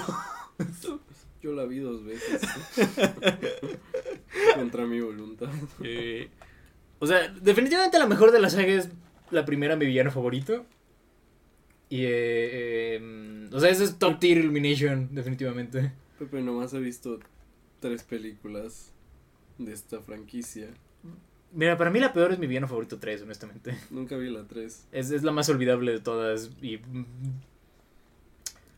Digo, pa- para algunas personas eso la convertiría en la mejor, pero... Mira, sí. Ajá. es Illumination, como que... Nunca he visto una película de Illumination y he dicho, oh sí, qué buena película. Te, te digo, o sea, el, el- el- el más alto estándar de Illumination es mi villano favorito. uno. Maldigo que esa película haya tenido éxito. Sí. Pero sí, mi villano favorito. El, el ranking para mí sería mi villano favorito 1. Luego yo creo que mi villano favorito 2, Minions 2, Minions, mi villano favorito 3. Yo creo que. Sí, ah, Mi ranking serían todas hasta abajo. Um, mira, no soy fan de Minions 2. Eh. La encontré bastante. Esa es la cosa, siento que tiene un humor muy básico. Eh. Lo peor es que puedo ver que hay animadores que se esfuerzan en hacer esta película.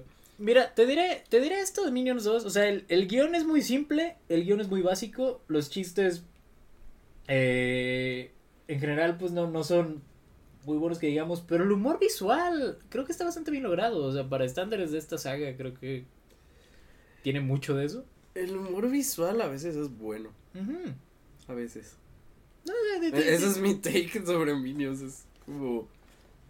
Tiene una secuencia que creo que intenta hacer alguna referencia muy simple, muy basicona, no, no muy creativa. Ah, tien- tiene humor visual, pero Pepe. Tiene bastante humor de jaja, un trasero de Minion. Eh, está cagado. No, no estaba cagado, Pepe. No sé, Estaba bastante limpio.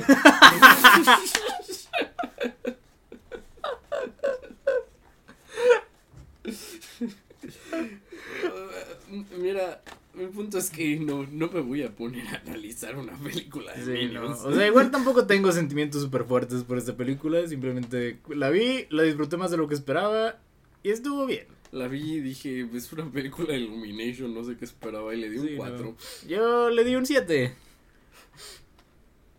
Sí, fuiste, eh, fuiste- fuiste- tuviste mucha generosidad con eso. Tal vez, pero no sé, o sea, genuinamente no la, no la odié.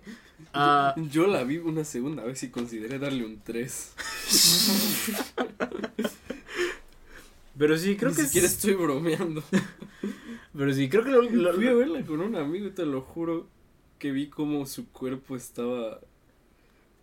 eh, Estaba retorciéndose del cringe. te lo juro que estaba poniéndole más atención a él que a la película. Pensé que le iba a dar un ataque ahí, no sé. Como le dije, tú eres el que quiso ver esto. ¿Por qué me trajiste a ver esto? se encuentra bien. No, Ok. creo que se arrepintió mucho de su decisión. Chale. Pero sí, creo que, creo que es lo, lo. Creo que ya lo único que me gustaría agregar es eh, el soundtrack. Tiene una canción muy chida. Sí, la eh, Turn Up the Sunshine con eh, Demi Impala y Diana Ross. El resto son covers. Hay algunos buenos. El, el de Phoebe Bridgers de, de Carpenters. ¿Cómo se llama esta canción? Am, Ah, Mr. No, Miss. No, ¿cómo era? el, el cover de Phoebe Bridgers de The Carpenters. Es, es- ese está, ese está bueno. Black magic woman. Black Magic Woman. ¿Quién, quién había hecho ese cover? Tierra Wack. Tierra Wack hizo ese cover, ¿cierto? Wow. Uh, mira, no sé. pues, sí me decepcionó que el soundtrack fueran puros covers. A mí también. eh, Considerando todos los artistas. Tenían a Waste Blood. Tenían a Wise Blood, tenían a Tierra Wack, Saint Vincent, eh, Thundercat, Jack Antonoff estaba produciendo. Brockhampton. Tenía Brockhampton. Tenían a Brockhampton. Y a. Sí, no, el soundtrack sí fue una decepción. Ah, sí. Pero pues no, no sé por qué esperábamos tanto de un Sí, soundtrack para una peli de Minions. Es que eh, eh, esa canción de Temi Impala y Diana Ross era demasiado buena. Sí, de hecho me emocionó y pensé que iban a poner puras canciones originales en el soundtrack. Yo también. Sí, eh, sí, no, no, no, no es tan bueno. Está- digo, en la, en la película en sí ponen las canciones originales. excepto en los créditos que ponen la versión de Funky Town de Saint Vincent, que Saint Vincent te amo, pero ese cover es muy malo. Pero. am, pero sí, en la, en la película en sí ponen todas las originales. de- sí. Ah, así que eso no está tan mal si ves la película, pero el soundtrack en sí es medio feo. Es bastante decepcionante. Sí es. Pero bueno, eh, pasemos. eh, si quieres, podemos hablar brevemente de otra película animada que se estrenó recientemente, que generó bastante controversia. Creo que va a llover, Pepe. Parece que va a llover. Pero eso no nos detendrá de hablar de Lightyear. Así es, eh, Está Lightyear. Sí, está, está mid. Eh, no, no es la gran cosa, no es lo peor de Pixar. Está muy distante de lo mejor. El tercer acto me conflictúa más cada vez que lo pienso. Eh, hicieron mucho escándalo por un beso lésbico. Pero que eso era de esperarse, supongo. Sí, estuvo muy. Esa es una escena de un segundo, no sé por qué se molestan. Literal. Creo que Minions tiene escenas más. Más queer. y más queer. Sí, o sea, hasta eso creo que. O sea, y lo, lo- lo peor del caso es que los, mi- lo- los, los minions, lo- los conservadores son minions, pero bueno, los conservadores toman. O sea, eh, tratan de usar a los minions como argumento de. O sea, del éxito de minions contra el fracaso de Lightyear, como argumento de que el cine woke está perdiendo. O co- como argumento de que. o sea, de que debemos a poner de. Propaganda queer. En, en películas. em, es eh, ¿cómo se cómo decirlo? O sea, que es como que como que está como que es una falla eso, pero luego, o sea, si, si, si ves Minions, o sea, o sea, los, los Minions no son los personajes más heterosexuales que existen, ¿sabes? Pone una foto de un Minion disfrazado de aeromosa. Ajá. Pero, o sea, los Minions se, se han besado muchas veces entre sí. No veo a conservadores quejándose de eso. Porque les gusta Pepe. Secretamente les gusta. Am, sí, la verdad, la, la- la controversia de Lightyear estuvo muy desproporcionada. Eh, pero digo, eso era de esperarse. Quisiera que fuera una película que no fuera mid para poder defenderla. Ajá, es, es, es la cosa, o sea. Y obviamente, o sea, tampoco es como que, wow, la representación de Disney sea, wow, súper progresiva también. O sea, que creo que, o, o sí, digo, es obvio que lo hacen por... Tienes un personaje que secundario que es queer y está muy en el fondo. Ajá. Eso es lo máximo que tienes. Es lo máximo que tienes. ¿Qué digo? Es mejor que lo que tuvimos en Onward. Ah, cierto. Sí. mira, o sea, es, es obvio que a Disney realmente no, no le importa demasiado la comunidad queer y solo lo hacen para quedar bien, pero... Pero de ahí... Oye, pero venden merch. Y venden merch. Ah, pero digo, tampoco, o sea, no sé, o sea, obvi- obviamente tampoco es razón para atacar a Disney, o sea, por lo menos están, por lo menos hay algo de representación, ¿sabes? O sea, no, no es la representación más progresiva del mundo, pero hay representación. Mira, el punto de todo esto es que un beso lésbico no debió haber sido tan controversial. Sí, el punto de todo esto es que un, les- un beso lésbico fue, ah, fue demasiado, fue demasiado de lejos ese pedo, o sea, en cuanto a... Creo que la la gente habló más de eso que de la película en sí. Sí, mira, po- por, un lado, la verdad me. O sea, por un lado me castra porque. De nuevo, fue una controversia demasiado desproporcionada, pero por otro lado, la película en sí no es tan interesante. No, suena como un concepto fake. Suena un Que concepto por feo. alguna razón hicieron. Mira, o sea, Lightyear, no hemos dicho la trama, pero Lightyear es eh, esta película. Se supone que esta película que Andy vio en 1995 que le hizo querer comprar un Buzz Lightyear. Y, eh, Andy tiene muy malos gustos. Y, eh, y, pues eh, la película en sí, ¿de qué trataba la película en sí? Ah, sí, sí, pues era Buzz eh, que ti- tiene que es, es un comandante espacial Es un comandante espacial y que eh, la caga y deja toda su tripulación varada en un planeta hostil. ah, y se pone muy interstellar ese pedo también, había olvidado eso. Sí, entonces eh, le dedica toda su vida a la misión de sacar a su gente de ese planeta. Al punto en el que su gente muere Al punto en el que su gente empieza a morir. eh, de, viejos. Ajá, de viejos y empieza a tener hijos. Entonces vos habla con los nietos. Mm. Sí, ah, Ese, eso, diré que eso no, no- no esperaba ese ángulo que se pusiera tan interstellar en los primeros minutos de la Siento que en película. papel está más interesante. Ajá, en papel está más interesante. Hablando de ello, está más interesante que viéndolo. Pa, pa, pa, pa. Sí, ah, ¿qué más pasa en esa película? Pues luego llega el ataque del el general Sorg. Ajá. ah, uno de los villanos más desperdiciados. Prefiero a Sorg de Toy Story 2 que a... No, yo, Yo soy tu padre. Esta película hace una referencia a eso. Sí. Y también hacen un retcon, pero no quiero spoilearlo por si alguien aquí no ha visto. Que digo, es, es como el peor plot twist que podía haber, pero... Sí. Es como si alguien de Pixar vio Interstellar. Pero lo único que sacó fue. Ah, gente vieja. Pero sí.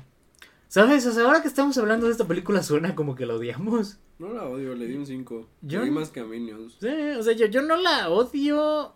De hecho, o sea, saliendo creo que la evalué con bastante generosidad y luego le bajé la calificación, pero saliendo de verla le di un 8, nomás porque sí, y luego la bajé un 7. He considerado bajarla un 6, pero creo que de momento la dejaré en un 7.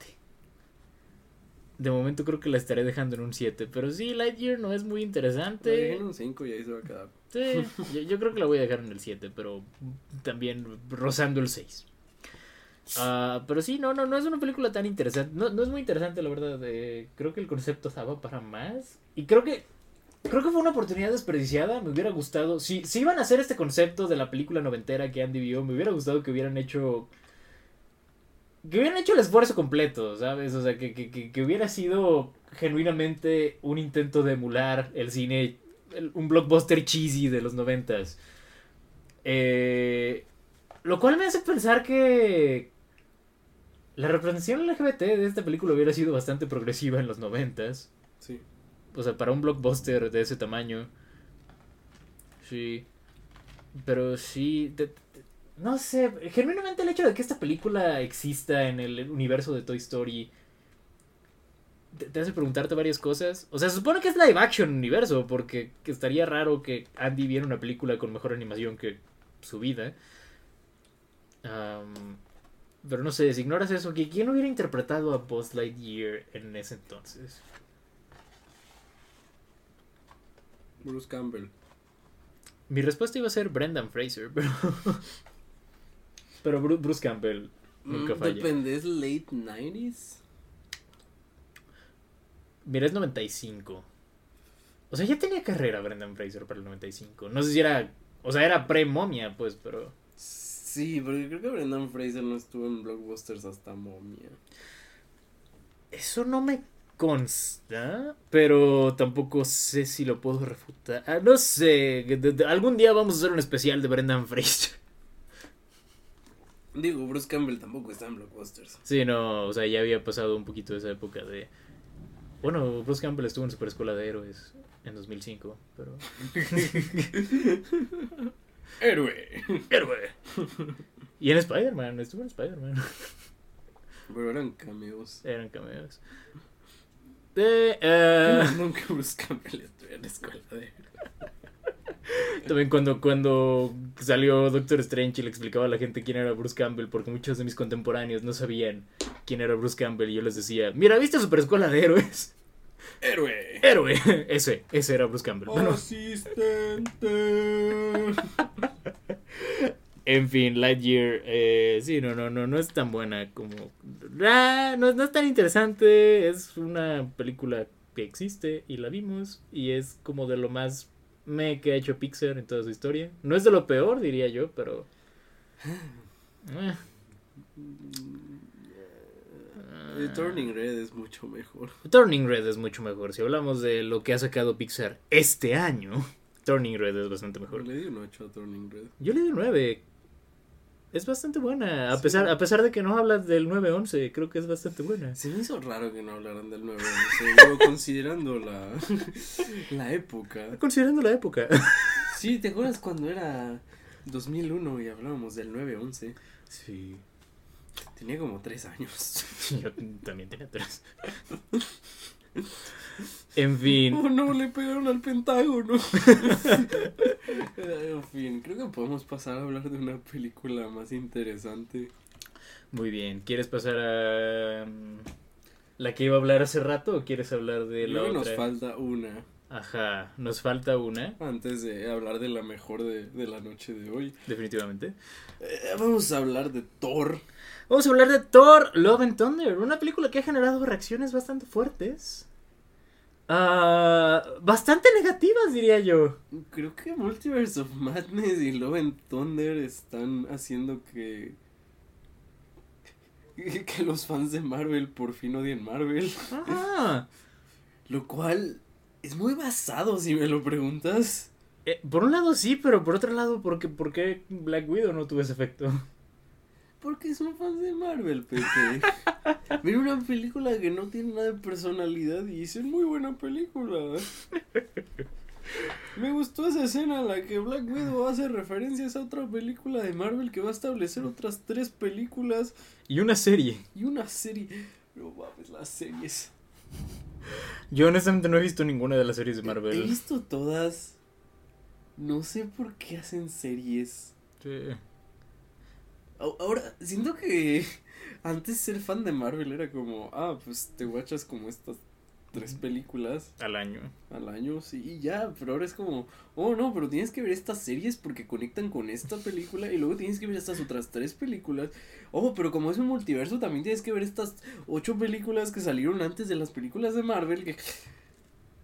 ¿Por qué? ¿Por qué? Mira, Love and Thunder. Bueno, hablemos de, de qué trata Love and Thunder. Ok. Eh, Thor está eh, ocupado lidiando con, con su depresión, peleando contra eh, aliens, con los guardianes de la galaxia. Eh, cuando se entera que hay un ser que está asesinando dioses y pues termina secuestrando a los niños de Asgard y tiene que ir a, a una película de Bergman para poder rescatarlos. Mi- Mientras tanto, eh, el personaje de, de Natalie Portman tiene cáncer y pues dice, ah, pues me voy a volver Thor. y, y, pues va, va con Thor ahí a, pues a, a revivir el amor y a, pues a chingarse al Christian Bale, sí. y esa es la trama de Love and Thunder. Eso es- lo resume bastante bien. Ah, vuelve Taika Waititi a dirigir esta película. y vuelve Taika Waititi como Korg. Como Korg también. Es que de hecho narra esta película. Sí. Ah, Korg eh, es fácilmente top 10 personajes del MCU. Creo que eh, Sí. podemos estar de acuerdo en eso. Sí, eh, más que en esta película confirman que es homosexual. En, en Ragnarok, Korg menciona que tiene mamá. Su mamá es un papá, Pepe. Pero, o sea, literal dice my mom y en esta película dice my two dads. Que, eso es más fiel a los cómics, según he visto, pero... a lo mejor tiene dos papás y una, y una mamá adoptiva, I don't know. Pero se supone que la raza de Korg no, no hay mujeres. ¿Quién dijo que tiene que ser de su raza su mamá? Eh, you know, you got a point there. Mejor su mamá era un insecto. sí. Luego la aplastó porque es una roca. Eh, o sea, sí, pero sí, está, está raro ese, ese retcon, pero a lo mejor hay maneras de explicarlo. Mira, no me importa porque ti- tiene una de las... Tiene una escena muy graciosa. Tiene una escena muy graciosa hacia el final de la película. ¿Qué es la cosa? Creo que Taika Waititi le dejó de importar dirigir esta película en algún punto. Sí, cuando, cuando ves a Taika hablando de... Hay un video que se ha viralizado, que se ha viralizado mucho en estos días, eh, de él no reconociendo una de las tomas de la película, ah, que te hace pensar que probablemente no estuvo muy involucrado, que digamos, en la postproducción. Probablemente se estaba besando con, con Tessa Thompson y con Rita Ora I, I guess, eh. mientras dejaba la cámara rodando. Sí, ah, mira, no sé, o sea, Genuinamente diré esto, eh, es, es- es un, es un paso atrás respecto a Ragnarok. Eso creo que... Es, es raro porque creo que es una película más graciosa. Ok, a mí me daba risa Ragnarok, fíjate. Ragnarok me dio mucha risa. Bueno, no, lo, lo, lo cambiaré de otra manera. Creo que es una película que intenta meter más chistes. Eso sí, creo que, creo que tienes un buen punto ahí. Más bien es eso, como Ragnarok tiene muchos chistes, pero tiene varios momentos que son muy... Tiene más momentos serios. Sí. O más momentos en que la película te deja respirar. Hay, hay un mayor balance, siento yo. Ajá, y, y esa es la cosa. Love and Thunder, creo que. Creo que tiene muy buen guion si hablamos como del humor. Pero tiene un pacing muy raro. Tiene un pacing muy raro. La historia también tiene cosas que me hacen. Que, que no me encantan en sí. O sea, creo que. Sí, la historia tampoco es muy buena. Ajá. Tampoco es la gran cosa. Pero muchos problemas, no sé si sean guion o genuinamente edición. edición, ¿sabes? He escuchado que cortaron muchas partes de Christian Bale. Sí, pero no, no solamente Christian Bale, hay momentos en que digo, siento que esa escena debió haber durado más y la recortaron para que esta película durara dos horas. Hay varios momentos en que se siente así, ¿sabes? Como cortaron cuánto debía de durar esta escena solamente para hacer una película de dos horas. Que también es un problema con Doctor Strange, pero creo que aquí se nota más Sí. porque el guion de Doctor Strange era todavía peor. aquí es como, ok, creo que esa era una buena escena en, en, en papel, pero la, la pasan demasiado rápido para que tenga algún efecto. Sí, hay, hay, hay, hay puntos que me sacaron mucho de onda en esta película. Sí, y, sí, y no, no hablemos de los efectos visuales. Ah, los efectos. Digo, eso también en Doctor Strange pasaba. Y ha pasado en cualquier producto de Marvel que veas últimamente. La cosa y- con Doctor Strange es que a veces eran buenos. Ajá. Cuando eran prácticos eran buenos. Cuando eran prácticos o cuando eran o cuando era Raimi siendo como Raimi, ya ves cómo le mete su estilo visual. Ujú, Taika Waititi no tiene tanto ese estilo visual. lo tiene más en sus películas fuera de Marvel. Sí, es eso me refiero como Taika Waititi no es como que su estilo visual es como muy Wes Anderson a veces. Es, es, es muy Desde su primera. Desde Eagle vs. Shark. Hablamos de esto cuando hablamos de Boy, de hecho. Sí. Ah, sí, o sea, si, si, si ven las primeras películas de Taika Waititi. Y todavía en Jojo Rabbit se puede notar mucho esa influencia de. Wes Anderson. Anderson. es uno de los descendientes más directos de Wes Anderson si hablamos de en cuanto a cine. Y en, en Ragnarok no se nota tanto. En Ragnarok no se nota para nada. O sea, en Ragnarok lo que tenía distintivo era más a nivel guion que a nivel dirección. Sí, y, y otra cosa que tiene eh, Love and Thunder. Tiene una muy buena escena en blanco y negro. Sí, tiene una muy buena escena en blanco y negro. Me recordó como esas películas de monstruos antiguas. Donde, no sé, donde salía una araña gigante y destruyéndola. Ujú. Visualmente, a veces es muy interesante. Sí, tiene, tiene cosas muy curiosas, o sea, que salen de una manera muy grata de lo que estamos, o sea, de lo que tenemos acostumbrado del MCU. He, he notado algo que creo que esta es la primera. No, no estoy seguro si esto es verdad, pero creo que es la primera película del MCU en usar. En vez de usar pantalla verde, utilizaban como una. Una pantalla como de LED. Ok. Bueno, no sé si era de LED, pero sé que. Ujú. O sea, no es una pantalla verde tal cual, o sea, es una. Ajá. eh, También lo usaron en la película de Batman de Robert Pattinson, Sí. que es como para que el fondo esté atrás de los actores. Creo que no lo utilizaron bien. Porque eh, ta- también lo creo que también lo utilizan en Star Wars y en Star Wars se ve muy bueno las series de Star Wars. El Star se ve bastante bien en Mandalorian. en Mandalorian en Boba. Fett se ve muy bien. En Batman se ve excelente. En, en Batman es el mejor uso que hemos visto de eso hasta ahora. En Marvel siempre se ve como que los actores no están ahí. Lo cual es raro, porque se supone que el punto de esa tecnología es que se vea más real. Como a veces, eh, la mayoría de las veces la iluminación se ve muy rara. Creo que también tiene mucho que ver que... No, hay partes en que no grabaron las- a los actores en el mismo cuarto. Sí. Los pusieron después. Y se nota. Muy raro, como. No te- ¿Cómo será una producción de Marvel? No, no quiero saberlo, Porque honestamente. he escuchado cosas tan buenas de esa pantalla. Ajá. Y luego llega Marvel. Lo, and Thunder y, y se ve horrible. Lo peor es que los, los fondos se ven muy bien. Ajá. Como los fondos se ven muy bien. Ujú. Como, eso sí te diré. Eh, le, le dedicaron mucho a los fondos. Como visualmente son bellos. Pero no parece que los actores están ahí. No, sí se siente muy desconectado. Creo que es lo peor que he visto en una película de Marvel desde Black Panther. Sí, esa. eh, Black Panther. Black Panther. No. Pero, eh, sí, se siente... No lo sé, o sea, la, la verdad los efectos en Marvel últimamente son muy malos. Hay varios screenshots que han estado rondando que es como...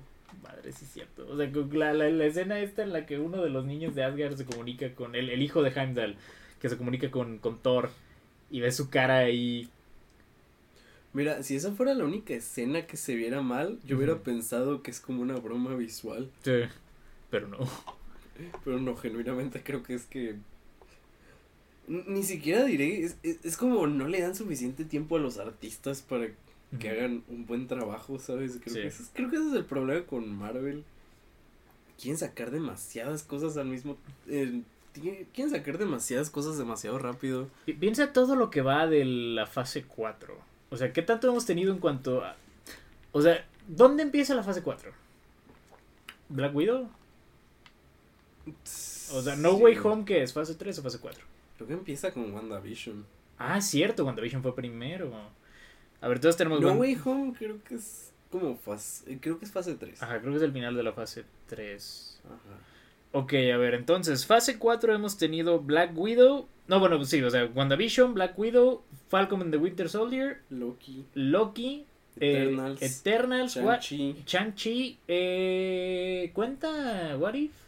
Creo que no. Ok, Creo que no cuenta. Eh, pero sí. Hawkeye, Hawkeye, en No Way Home, No Way Home, Doctor Strange, Moon Knight Moon Knight, y Miss Marvel. Miss Marvel, que creo que mañana se estrena el último capítulo. Oh, vaya, yo sigo sin verla. Dicen que está chida, yo la voy a ver para ver qué tal, pero Sí. luego les diré si está chida. Eh, y eh, y Love and Thunder, y al Love parecer también tiene una serie de She-Hulk, eh, Black Panther, tienen la secuela de Capitana Marvel.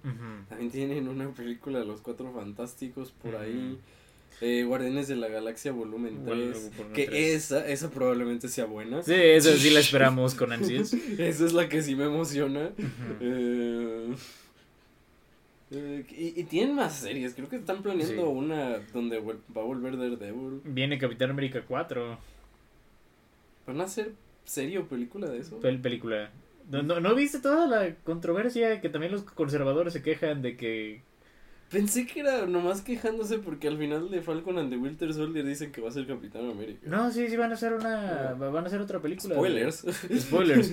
Ah, va- van, van a hacer otra otra película de Ca- Capitán América. Anunciaron el director, se me fue quién quién es, pero es alguien es alguien reconocido. Lloyd Kaufman. Se me fue eh, esa te la debo, pero sí la anunciaron hace poco que van a hacer. Eso es un buen de pero estamos llegando a 20 como productos de la fase 4. Eh, el, creo que hoy, creo que fue hoy, vi un. Como una.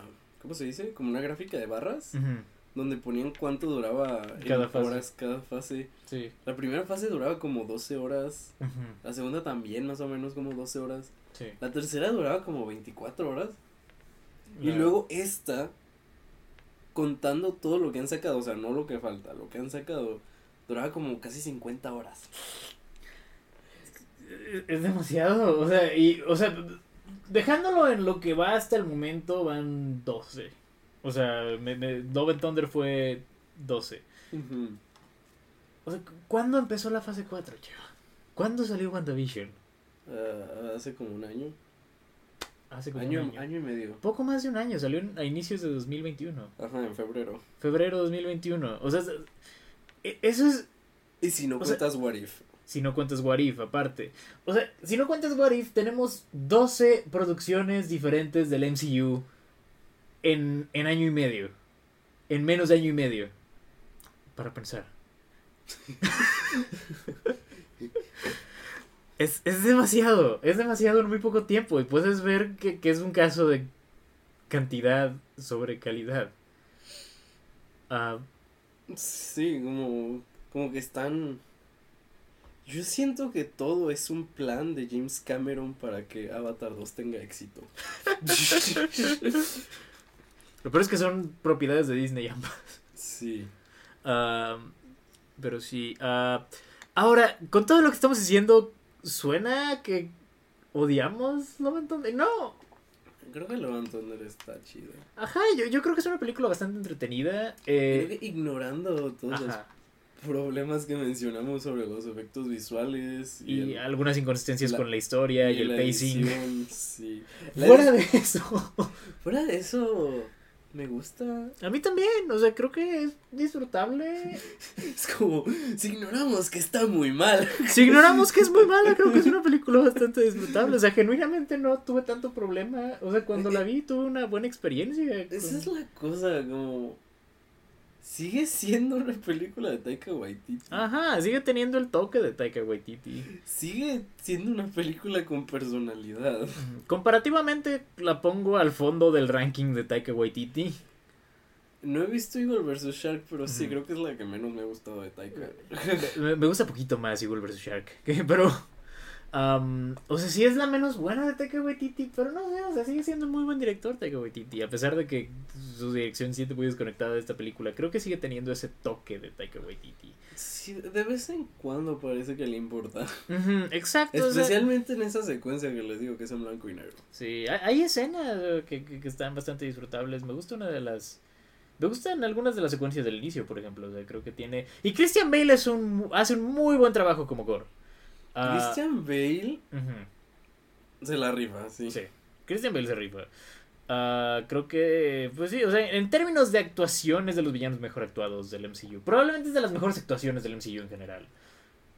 Sí, había escuchado que solamente aceptó tomar el rol porque le gustó el guion, específicamente el de su personaje. sí. Lo puedo ver. Sí, creo que. Digo, no, no es muy apropiado considerando su nombre, pero. Christian Bale, pero mata dioses. Ok. En esta película, Christian Bale odia a los dioses. Mata dioses. Mira, no mató a Jesús, no Eso mató a Cristo. es cierto, eso es cierto. Ah, sí, o sea, creo que Christian Bale hace un muy buen trabajo. Eh, hacen, hacen buen uso de Guns N' Roses, usan como cuatro canciones diferentes. El, el leitmotiv de esta película es Sweet Child, Sweet Child O' Mine, Mine. Y tiene sentido hasta el final. Ajá, que diré que el, el final también. Si le hubieran dado más tiempo, me hubiera gustado más.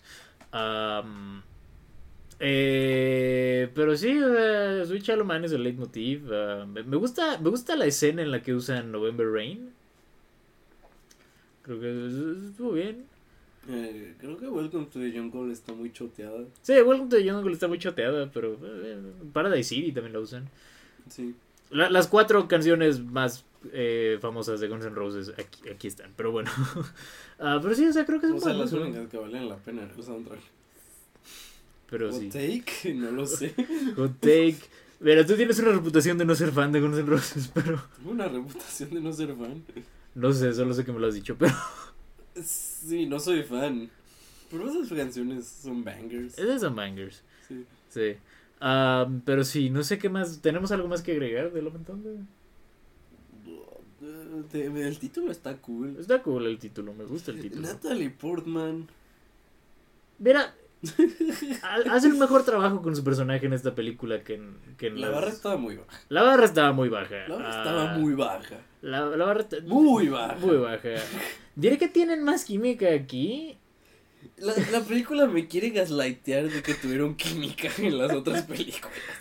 Ves escenas de, de ellos como pareja y, y dices como, espera un momento. En las primeras dos películas no tenían química.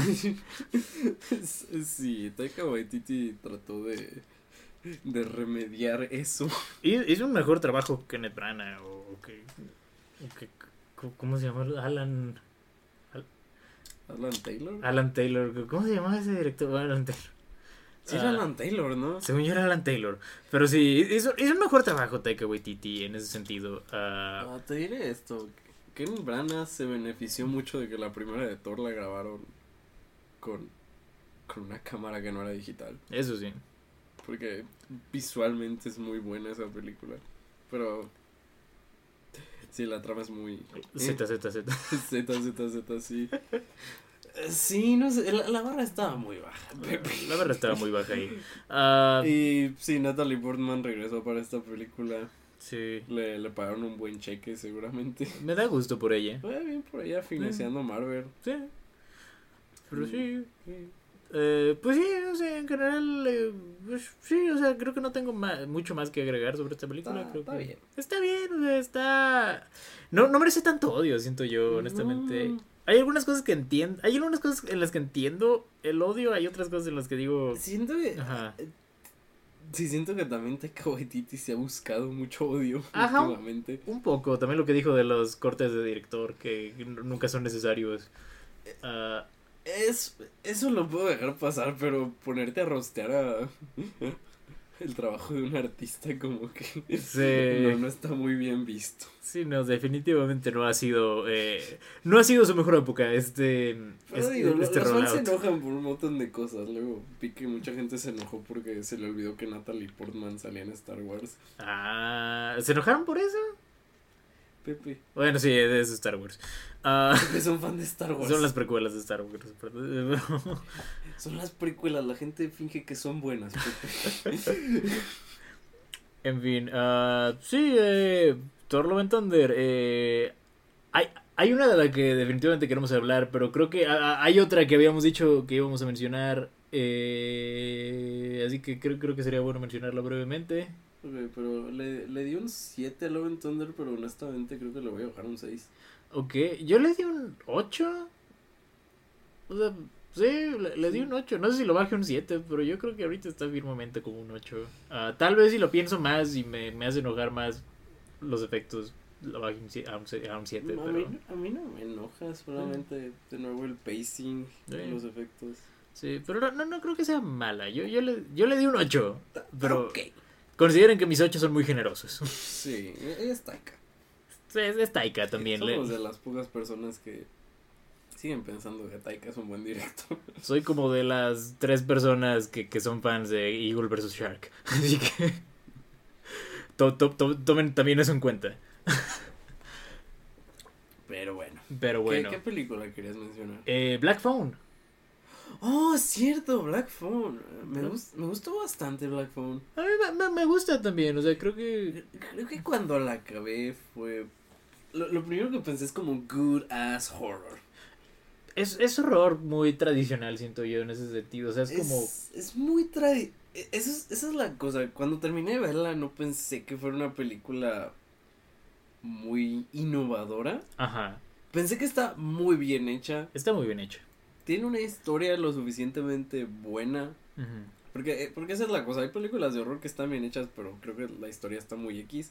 No, esta tiene una buena historia. Sí, Está muy bien dirigida.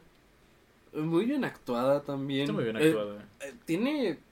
Tiene varios niños actores. Hacen muy buen trabajo. Eh, Sí, y digo. Ethan Hawke. Y Ethan Hawke como el villano. eh, Ethan Hawke hace un excelente trabajo. Hace un gran trabajo. Ah, fíjate que nunca he visto. mm, Eh, bla, bla, bla, bla, Scott Derrickson. eh, ¿Cómo se llama esta otra? Sinister. Sinister, nunca he visto Sinister.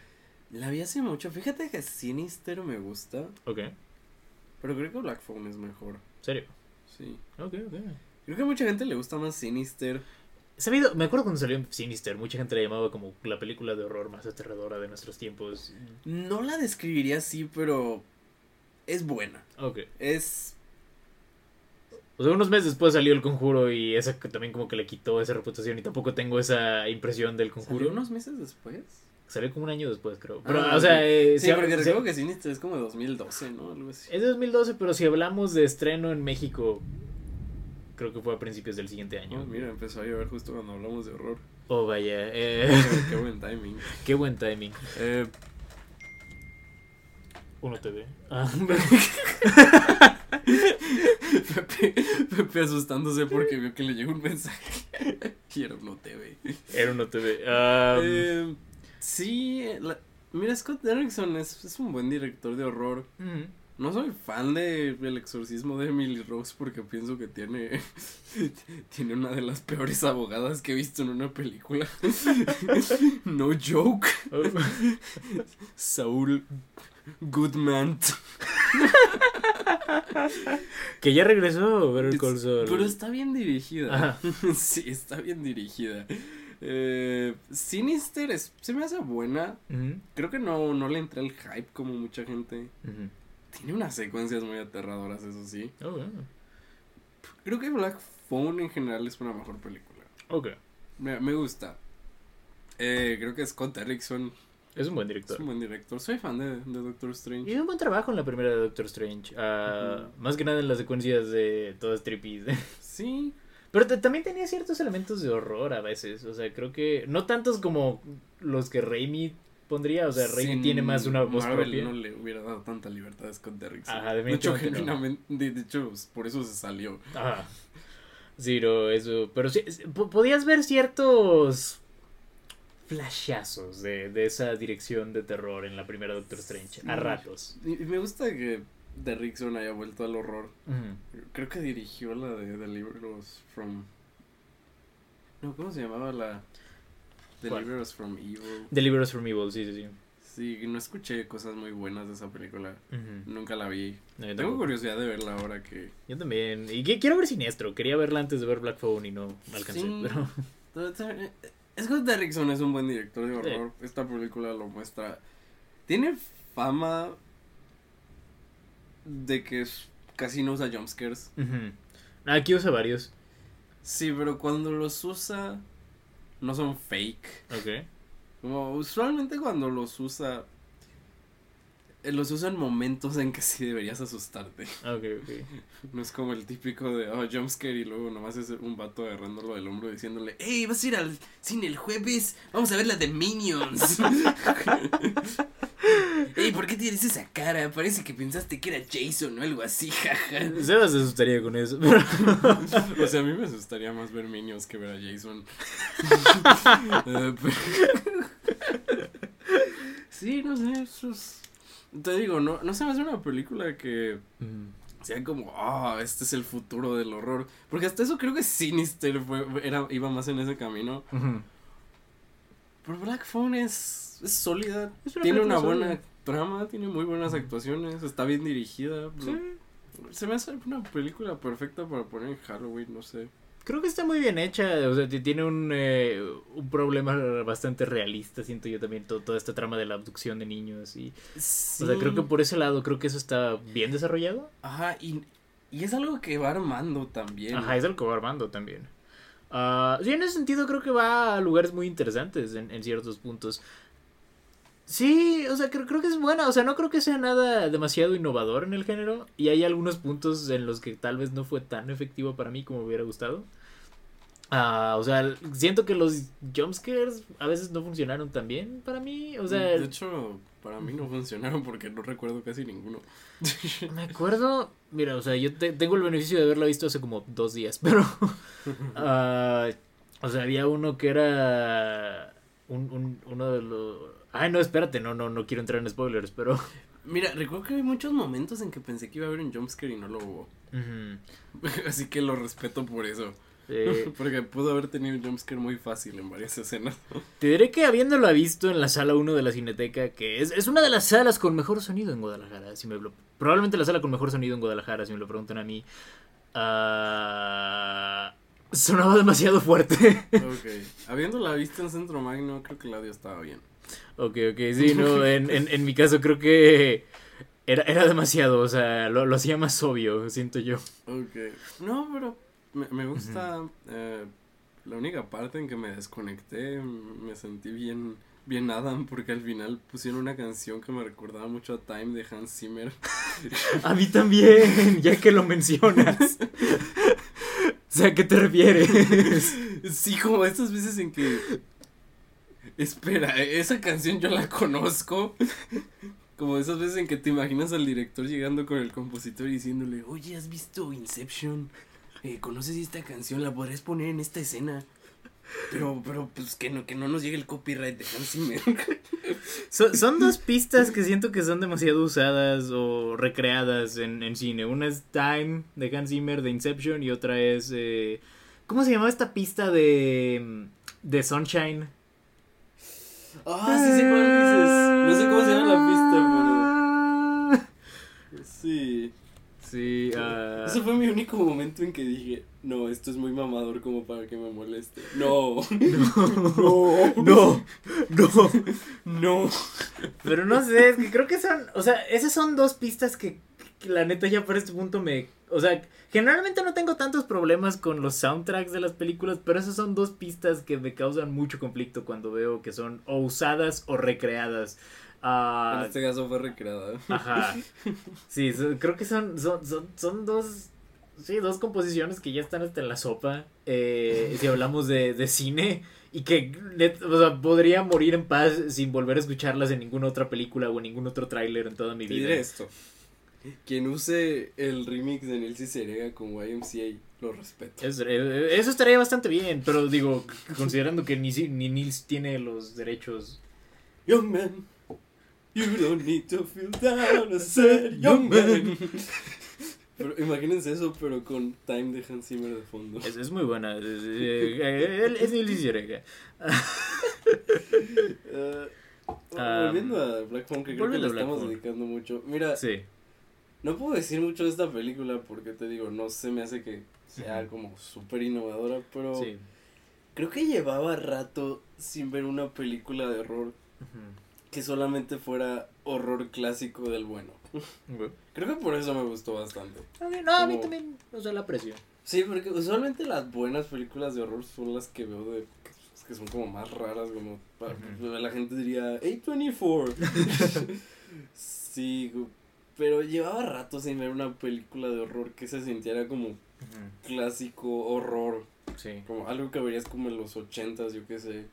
Tiene mucho de eso. y, O sea, y por la ambientación también tiene bastante de eso. Sí, pues, Sí. Me, me gusta, soy fan. Eh, le di un 8. Yo también le di un 8. Es un 8 fuerte, pegándole a 9. De momento la dejé en un 8, pero sí eh, me gusta bastante. Creo, creo, que es una, creo que es una buena película, está muy bien hecha. Sí, incluso se me hace. Tiene partes muy cheesy, Ajá. pero es chi e, es como. Es ese nivel perfecto que sí me gusta. Ok. Es como. Creo que lo hacen bien. El buen chiquis. El buen cheese. Queso ¿sabes? del bueno. Ajá, no me dio cringe. Ok. Siento que es como cheese, pero bien ganado. Como que es- la película sí lo armó. Muy bien. Y eh, pues bueno, ahora pasemos a hablar de la última película que hablaremos hoy. Eh, una de la las última película que hablaremos en el AV Club. Probablemente, pues podríamos acabar el, el podcast aquí. Aquí acaba la serie porque esta es la mejor película de la historia. Don't care. Es una película que ha sido eh, muy aclamada. eh, ha Por el tenido. Cheva Square. por el Cheva Square, pero por el público en general eh, ha, ha habido. Es como el consenso general de que es una de las Nunca he mejores visto películas de años una recientes. película unir tanto a la gente como esta Correcto. desde Blade Runner. Yo diría que desde. Desde Mad Max. Yo diría que desde Mad Max. Yo diría que desde Mad Max no he Desde visto. Mad Max Fury Road creo que ninguna película ha estado tan cerca de traer la paz mundial. Sí.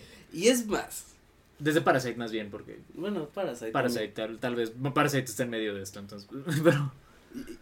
Pero te diré esto, no sé si podré recomendarle a todo mundo Mad Max, Ajá.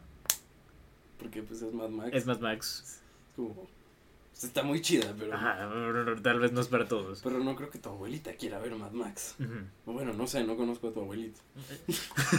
Tal vez sí le gusta Mad Max. Pero. Eh, sí, creo que Parasite o mucha gente dice, ah, jaja, qué chistosos los coreanos. qué chistosos los coreanos que, que hacen cosas cagadas, jaja. Ujú. No te cago cuando las películas son políticas. Jaja, pero Parasite está muy chistosa, me alegra que no sea política. Jaja. Sí. Siento que. Siento que tengo que decirle a todas las personas que conozco que, Que vean.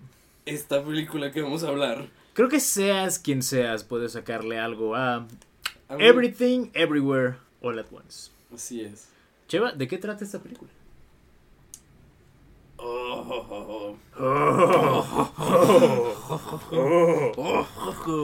Pues una inmigrante china que tiene una lavandería con, con su esposo. eh, básicamente descubre que se encuentra atrapada en un conflicto multidimensional en el cual ella es la respuesta para salvar a todos los universos. Mm. Es, es una forma bastante resumida y bastante bien explicada, a pesar de que realmente no termina de agarrar la locura que es esta película. Mira, esta película siento que es mejor si la ves sin saber mucho. Sí. No, sí, eh, eh, entendiblemente, la verdad, sí, es una de esas películas que es mejor que te sorprendan. Ah, Sí, por eso no mencioné varias cosas que pude haber mencionado en esta descripción. hay muchísimas cosas de qué hablar en esta película, pero solo podríamos hablarlas en una discusión con spoilers porque...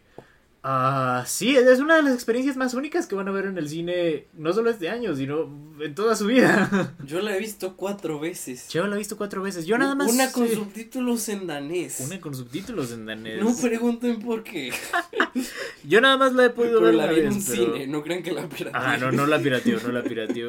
Yo nada más la he podido ver una vez, pero sí he querido verla más veces, porque sí merece eso. Diré que esa, esa vez que la vi fue una experiencia, fue una de las mejores experiencias que he tenido en el cine últimamente. La vi con un paquete de gomitas aciditas. Y eh, diré que esa es la botana perfecta para ver esta película. Ah, Pepe se maltripió. o sea, no, no, no, o sea, era, no, no, traía, no tenían nada, pero aún así. Se maltripió. Estaban muy ácidas. Estaban muy ácidas, pero... ah, pero sí, ah, creo que es, es, es una de las películas más originales que eh, han salido en el cine en años recientes. Ah, y sí, que creo que es algo que todo el mundo merece ver. Eh, la idea, la manera en la que juegan con el concepto de los multiversos creo que es mucho más avanzada que cualquier cosa que haya hecho que haya hecho Marvel o incluso no sé si, si quieres hacer otra comparación más intelectual Rick and Morty o Pickle Rick. Pickle Rick. Um, sí, o sea, creo. Mira, creo que tonalmente siento, esta película se siente como el mejor capítulo de Rick and Morty que vas a ver en tu vida. Así lo describiría. Sí. Sí, creo, creo que. Porque es, es una comedia, es, es una película muy divertida. Tiene también momentos muy serios. Tiene ah, un drama familiar bastante bien explorado. Eh, es una de las mejores películas sobre. ah, sobre trauma generacional. eh, Sí. que he visto en tiempos recientes. Y en tiempos recientes he visto muchas películas sobre trauma generacional. Sí, es, es un tema que se ha puesto muy de moda en las películas. Mira, eh, no hemos hablado de los directores. Ah, Daniels. Los Daniels. Eh, sí, de Daniel eh, eh, Scheinert Scheinert y, Daniel Kwan. Daniel Kwan. Eh, tal vez eh, los conozcan por su película del año 2016, Swiss Army Man, eh, en la Eh. que actuaban Paul Dano y eh, Daniel Radcliffe como un cadáver. Una de mis películas favoritas de ese año. Es, es, es muy buena también desde las mías. Eh, genuinamente, o sea, esa película me causó una gran impresión cuando la vi en ese entonces. Y, eh, o sea, incluso viéndola en ese entonces la, la, la, la consideraría pues una de las películas más originales también de años recientes. Sí, lo que tienen los Daniels, que creo que los hace muy únicos, es que saben agarrar conceptos ridículos y ponerles, ¿cómo decirlo? Como mucho peso emocional. Sí. Como es de esas películas que al inicio dices, ah, jaja, qué cagado. Ajá. Y al final, llega el final y es como, ¿por qué estoy llorando? Son directores que en verdad creen en lo que hacen. sí, Y lo que hacen es muy bueno. el otro día hablando con Gina porque me preguntó, oye, oye, ¿estos directores son pretenciosos? Yo le dije, mira, es como, es como esos estudiantes de cine Ujú. Que le dijeron su idea al direct a, a su profesor y su profesor les dijo, oye, esta idea está muy pendeja y la hicieron de todos modos. Esos son los Daniels. Es una muy buena manera de describirlo. Al día de hoy sigo sin ver The Death of Dick Long, que nada más fue hecha por, eh, si mal no recuerdo, fue por Daniel. Daniel Scheinert. Sí. Ese sigo sin verla, pero también he escuchado muy buenos comentarios. Es la menos aclamada de las tres probablemente, pero... Creo que Swiss Army Man fue... Tuvo una recepción relativamente mixta, ahora que lo pienso. Re- Sí, recuerdo cuando salió. Creo que mucha gente no, No le agarró... no le agarró mucho el chiste. Es, es medio difícil agarrarle la onda a la primera a un cadáver que. eh, que puede ser. Que, que tiene un pene como brújula. Ah,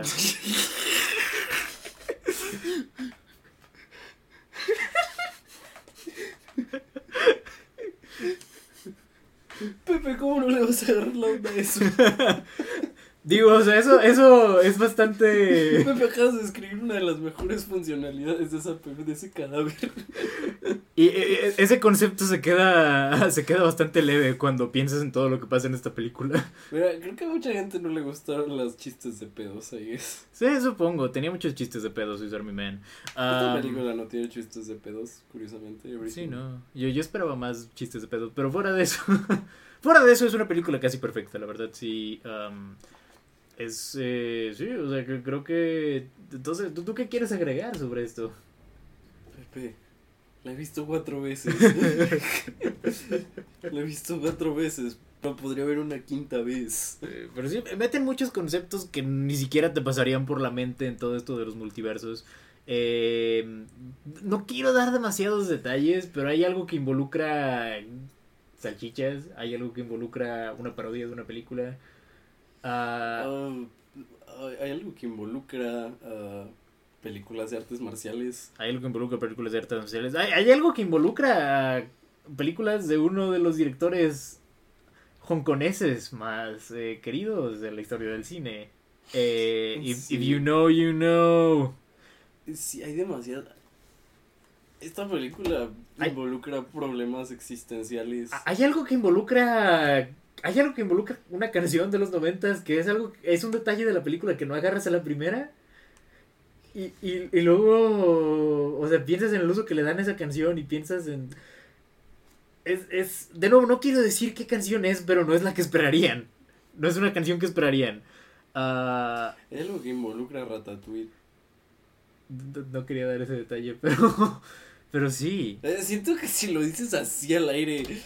O- ok, sí, hay algo que involucra a Ratatouille. Ah, Siento que si lo lanzas así al aire la gente ni va a saber a qué te refieres. Sí, ay, ah, la verdad es, es, es algo Esta impresionante. película fue hecha por, al- por gente que se nota que ama el cine. Ajá, por gente que se nota que ama el cine y que ama lo que hace y que ama hacer cine. Que ama lo que hace y que pueden tener la idea más ridícula, pero la van a hacer de la manera más honesta y van a estar orgullosos al respecto. Gente que, que se cree su pro- sus propias ideas, creo que es más que nada. Es eso, es como... O sea, la película sí es graciosa, sí sabe que es ridícula, pero al mismo tiempo no lo usa como excusa para de verdad no ponerle eh, peso emocional a todo lo que pasa, ¿sabes? Sí. Eso es lo que me impresiona, como fácilmente pueden haber aplicado la Taika Waititi, perdóname Taika, Eh, en, en las películas de Thor en que ah, nada importa porque de todos modos todo es un chiste.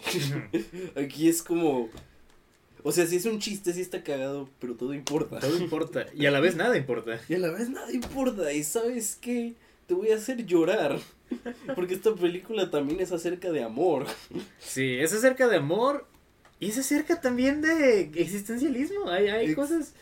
Hay escenas que me sorprendieron mucho en ese sentido. O sea, la, la manera en la que abordan también nuestro papel en el universo es algo impresionante. Ah, hay Y una no es- secuencia. Y no es nada pretenciosa al respecto. No es nada pretenciosa al respecto. Es, es una película bastante humana. Sí, Ah, es, es como. Es como todo lo que le falta a Christopher Nolan. Sí. Lo siento, Christopher. Lo siento, Christopher Nolan. eh, somos fans, pero sí. Ah, sí, y la- las actuaciones son bastante buenas también. Mi- Michelle Yeoh hace probablemente el mejor trabajo de su carrera y ha hecho muchas cosas muy buenas. Sí. A, a las que hace a las que se hace referencia en esta película. Ah, pero sí, eh, Mi- Michelle Yeoh hace un gran trabajo aquí. Sí, que Hui Kwan. Que Hui Kwan también. Que eh, lleva como 30 años sin actuar. eh, o sea, te- pides que te nombre películas de él solo Indiana Jones y el Templo de la Perdición y esta. Ah, Goonies, cierto, salí en Goonies, me olvidaba Goonies. Sí, uh, ¿qué Hui ya? Juan también, es, Se retiró como 30 años de la actuación y volvió para esta película y puedes ver por qué. fue una decisión de casting bastante inspirado, debo decirlo. Sí. Ah, pero sí, eh, Stephanie, ¿cómo lo pronuncias? ¿Su? ¿Stephanie Su? Sí, creo que es su. Ah, hacen muy buen trabajo también. Eh, a ella no recuerdo haberla visto en nada, pero No, yo tampoco, se, pero... se luce en esta película. Se luce en esta película. Creo que no hay una sola actuación débil en esta película. No hay una sola actuación Jamie Lee débil. Curtis aparece. Jamie Lee Curtis también hace un gran trabajo. Irreconocible. Sí, genuinamente irreconocible. Genuinamente. Ya cuando acabaron los créditos estaba como... Sí, Yo pensé que era una actriz que se parecía a Jamie Lee Curtis. no sé si si era Jamie Lee Curtis. Yo nomás porque vi la película sabiendo que era Jamie Lee Curtis, pero igual. Yo no sabía que era Jamie Lee Curtis. Y ya que vi los gritos dije... Jamie Lee Curtis. Jamie Lee Curtis. También muy buena actuación. Gran actuación. Todas las actuaciones son muy buenas en esta película. Sí, Le- Ja- le- James Hong, que James lo Hong. conocía por Big Trouble in Little China. Victor in China. Yo lo conocía por, por ese capítulo de Seinfeld en el que esperan en el restaurante de comida china. Ah, Sí, hay, hay como muchos actores aquí que, bueno, fuera de Jamie Lee Curtis y, y Michelle Yeoh, pues, quien no conoce a Jamie Lee Curtis y a Michelle Yeoh. claro. Hay muchos actores que dices, ok, los conocía de esas películas o no los conocía y se la rifaron. Sí, ha- hace un, hace un gran trabajo. Ah, la edición en esta película es una locura. O sea, la manera en la que está editada es impresionante. Si no gana ese Oscar, me voy a enojar. Sí, la, la edición. El, el- el soundtrack. El soundtrack, la banda sonora, hice mención de esa canción de los noventas que usan como cuatro veces diferentes. Ah, es, es- es- es una edición bastante inspirada, pero en general es un muy buen Te, te soundtrack. diré esto, la vi cuatro veces Ajá, y hubo una vez en que sentía que no me estaba pegando tanto la película ajá. y luego descubrí, y luego fue porque dije, no, es que el audio en la sala está mal, la música Sí. no suena bien. ¿Sabes? Como ese punto en que digo, no, es que sin la música esta película no es, no pega, No, no pega tanto. no pega tanto, o sea, la, la música de verdad le ayuda muchísimo. Sí, que es algo que tiene en común con Swiss Army Man, si me preguntas. También Swiss Army Man tenía muy buen soundtrack. Sí, en Swiss Army Man la mayoría era como a capela. Ujú. Este, este tiene una canción original muy buena, eh, hecha por eh, Son Lux, eh, Mitski y David Byrne. Eh, la de, This is a life, every pose. Es- esa es una gran canción. ¿Sabes cuál me gusta mucho? ¿Cuál? La de la ópera. Ay, la de la ópera es una gran canción también. Oh. Ah. no, la de la ópera, te lo juro que veo esta película específicamente para llegar a esa escena. Es, eh, es, es- es una película casi perfecta. O sea, creo que es, es, es difícil ver una película y decir es perfecta.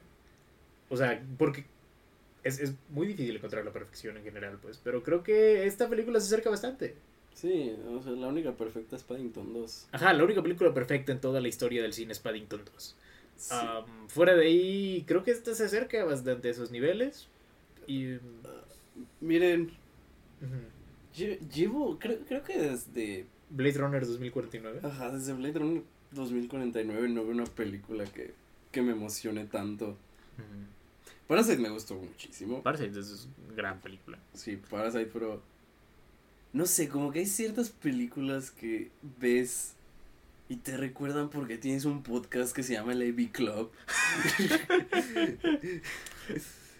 Everything Everywhere All at Once es de esas películas. ¿Cuánto le das, Cheva? Mira, la primera vez que la vi le di un 9. Pero lo viste con sus La subtítulos en danés. danés. La segunda le volví a dar un 9. Pero ya la tercera ya dije, ya la vi tres veces, ya le voy a dar el 10. Así que es un 10 para mí. Para mí es un 11 de 10. Muy bien. Sí, es, eh, es una gran película. La mejor del año hasta ahora. Y es, es muy difícil que Eso es- llegue algo que se acerque a este nivel. Esa es la cosa. Te diré esto, creo que si hubiera salido el mismo año que Parasite, la pondré arriba de Parasite. Posiblemente. Posiblemente yo también. Y Parasite también fue un 11 para mí. Pepe, la pondría arriba de Blade Runner. That- that- viniendo de ti, eso es bastante. Diré que esta es la mayor euforia posfunción que he sentido desde. Por lo Euforia, menos- yo vi esa serie. No, no la viste, chaval. no la vi. Yo sí, me arrepiento de haber visto la segunda temporada, pero eso es otro tema. Ah, Ah, sí, um, es, es el mayor nivel de euforia posfunción que he sentido desde por lo menos Mad Max Fury Road. Um, así lo digo. Y no sé, o sea, tal vez tendría que verlas una tras otra para ver, para determinar cuál de las dos me gusta más. Pero Everything Everywhere All at, All at Once es una de las mejores películas de los últimos años. Es eh, bastante recomendable para... Si amas el cine, tienes que ver esta película. Cine. El cine con ese. Ah, aparte lo pronuncia como Z, pero bueno. Z, Z, Z. No, es, es- es una, es, una, es una de las mejores experiencias que he tenido en el cine en años recientes y merece mucho la pena verse. Ah, con un paquete de gomitas ácidas, eh, preferentemente. Am, y sí, eh, yo si, si, si, si compilar un top del año, este es fácilmente el número uno. Si compilar un top de la década, estaría muy arriba. Te quiero mucho, Michelle Yo. Te quiero mucho, Michelle, yo. Eh, sí. Y sí, si, si hacemos top del año, pues yo diría que, que este es por mucho la mejor. Y en segundo lugar pondría The Northman. Pero... la, Sí. cual, sí, la cual no hablamos porque salió ya hace más tiempo, pero Está basada. está basada 9 también. de 10. 10 de 10 para mí. Pero sí. Ah, Puede hablar de esta película todo el día, honestamente. Genuinamente creo que es, es de esas películas que lo ameritan. Pero yo creo que para no alargar más este asunto, vamos a dejarlo aquí.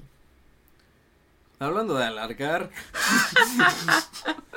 Pero bueno, eso fue todo eh, por el AV del día de hoy.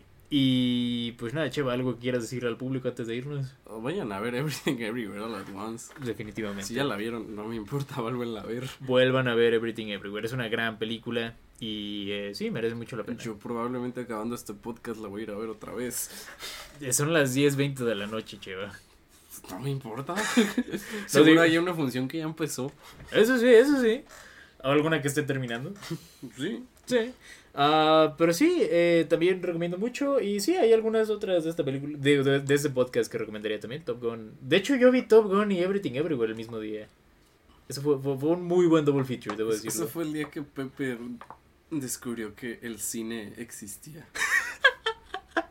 Yo no tenía fe en el cine como medio antes de, antes de ese día. Y luego vio Top Gun Maverick y dijo, esta es la mejor película de la historia. Y luego vi Everything Everywhere y, ok, esta es la mejor película de la historia. Ah, porque antes de, antes de ese día solo había visto dos películas completas, eh, Vives en Bothead Do America y Iron Man 3. Entonces, ¿Dónde sale el chiste de Iron Man 3? no tengo idea, solamente fue un día que pensé en películas random y fue como, ok, Vives en Bothead y Iron Man 3, ¿por qué no? Hubo Ah. época en que Iron Man 3 era la película más odiada del MCU. Recuerdo esos tiempos. Ah, y ahora que menciono... esos tiempos sabía que los fans de Marvel eran cringe. Iron Man 3 está bien, o sea, Está no- mejor que Iron Man es, 2. Es mejor que Iron Man 2 por mucho. Bueno, pues, eh, o sea, para estándares de Marvel es mucho mejor Iron Man 3 que, Spider-Man- digo, que, que Iron Man 2. Sí. Um, pero sí, ah, mencioné Beavis y Butthead. También salió una película recientemente de Beavis y Butthead. eh, Beavis and Butthead Do the Universe, eh, la cual yo sí vi, pero Cheva no ha visto. Entonces no hablamos de ella, pero. ¿Me podrías dar tu calificación? le, le di, cuando recién la vi le di un 8 y luego la subí a un 9. Eh, si son fans de Beavis y Butthead es un must. y ya. Ok. Yo vi Men y si son haters de los hombres es un must. Muy bien. Y eh, pues bueno, en el siguiente AV eh, hablaremos de una saga que nos ha eludido desde hace va- varios años. No, por favor, Pepe. El AV finalmente hará el especial No, de no. No Manches no, Frida. No, lo haré, no, no, no lo haré, no, me rehuso, no, no. Si logro convencer, si, si, si Roberto y yo logramos convencer a Cheva, haremos el no, de No Manches Frida. Pero por lo no pronto, puedo regresar, no. Pepe, no. ¿Por qué? Por lo pronto, muchas gracias por escucharnos. Se cuidan, se lavan los dientes. que era chispos, Pepe. No, yo, yo lo decía en serio. Pepe, no. Se cuidan, se lavan los dientes, comen sus verduras, rezan sus oraciones y recuerden que nunca es demasiado tarde No, Pepe, por favor, detente. para ver No Manches Frida No. y para empezar a usar hilo dental. Hasta luego. Omar Chaparras Kung Fu Panda 4. Esto fue AV Club.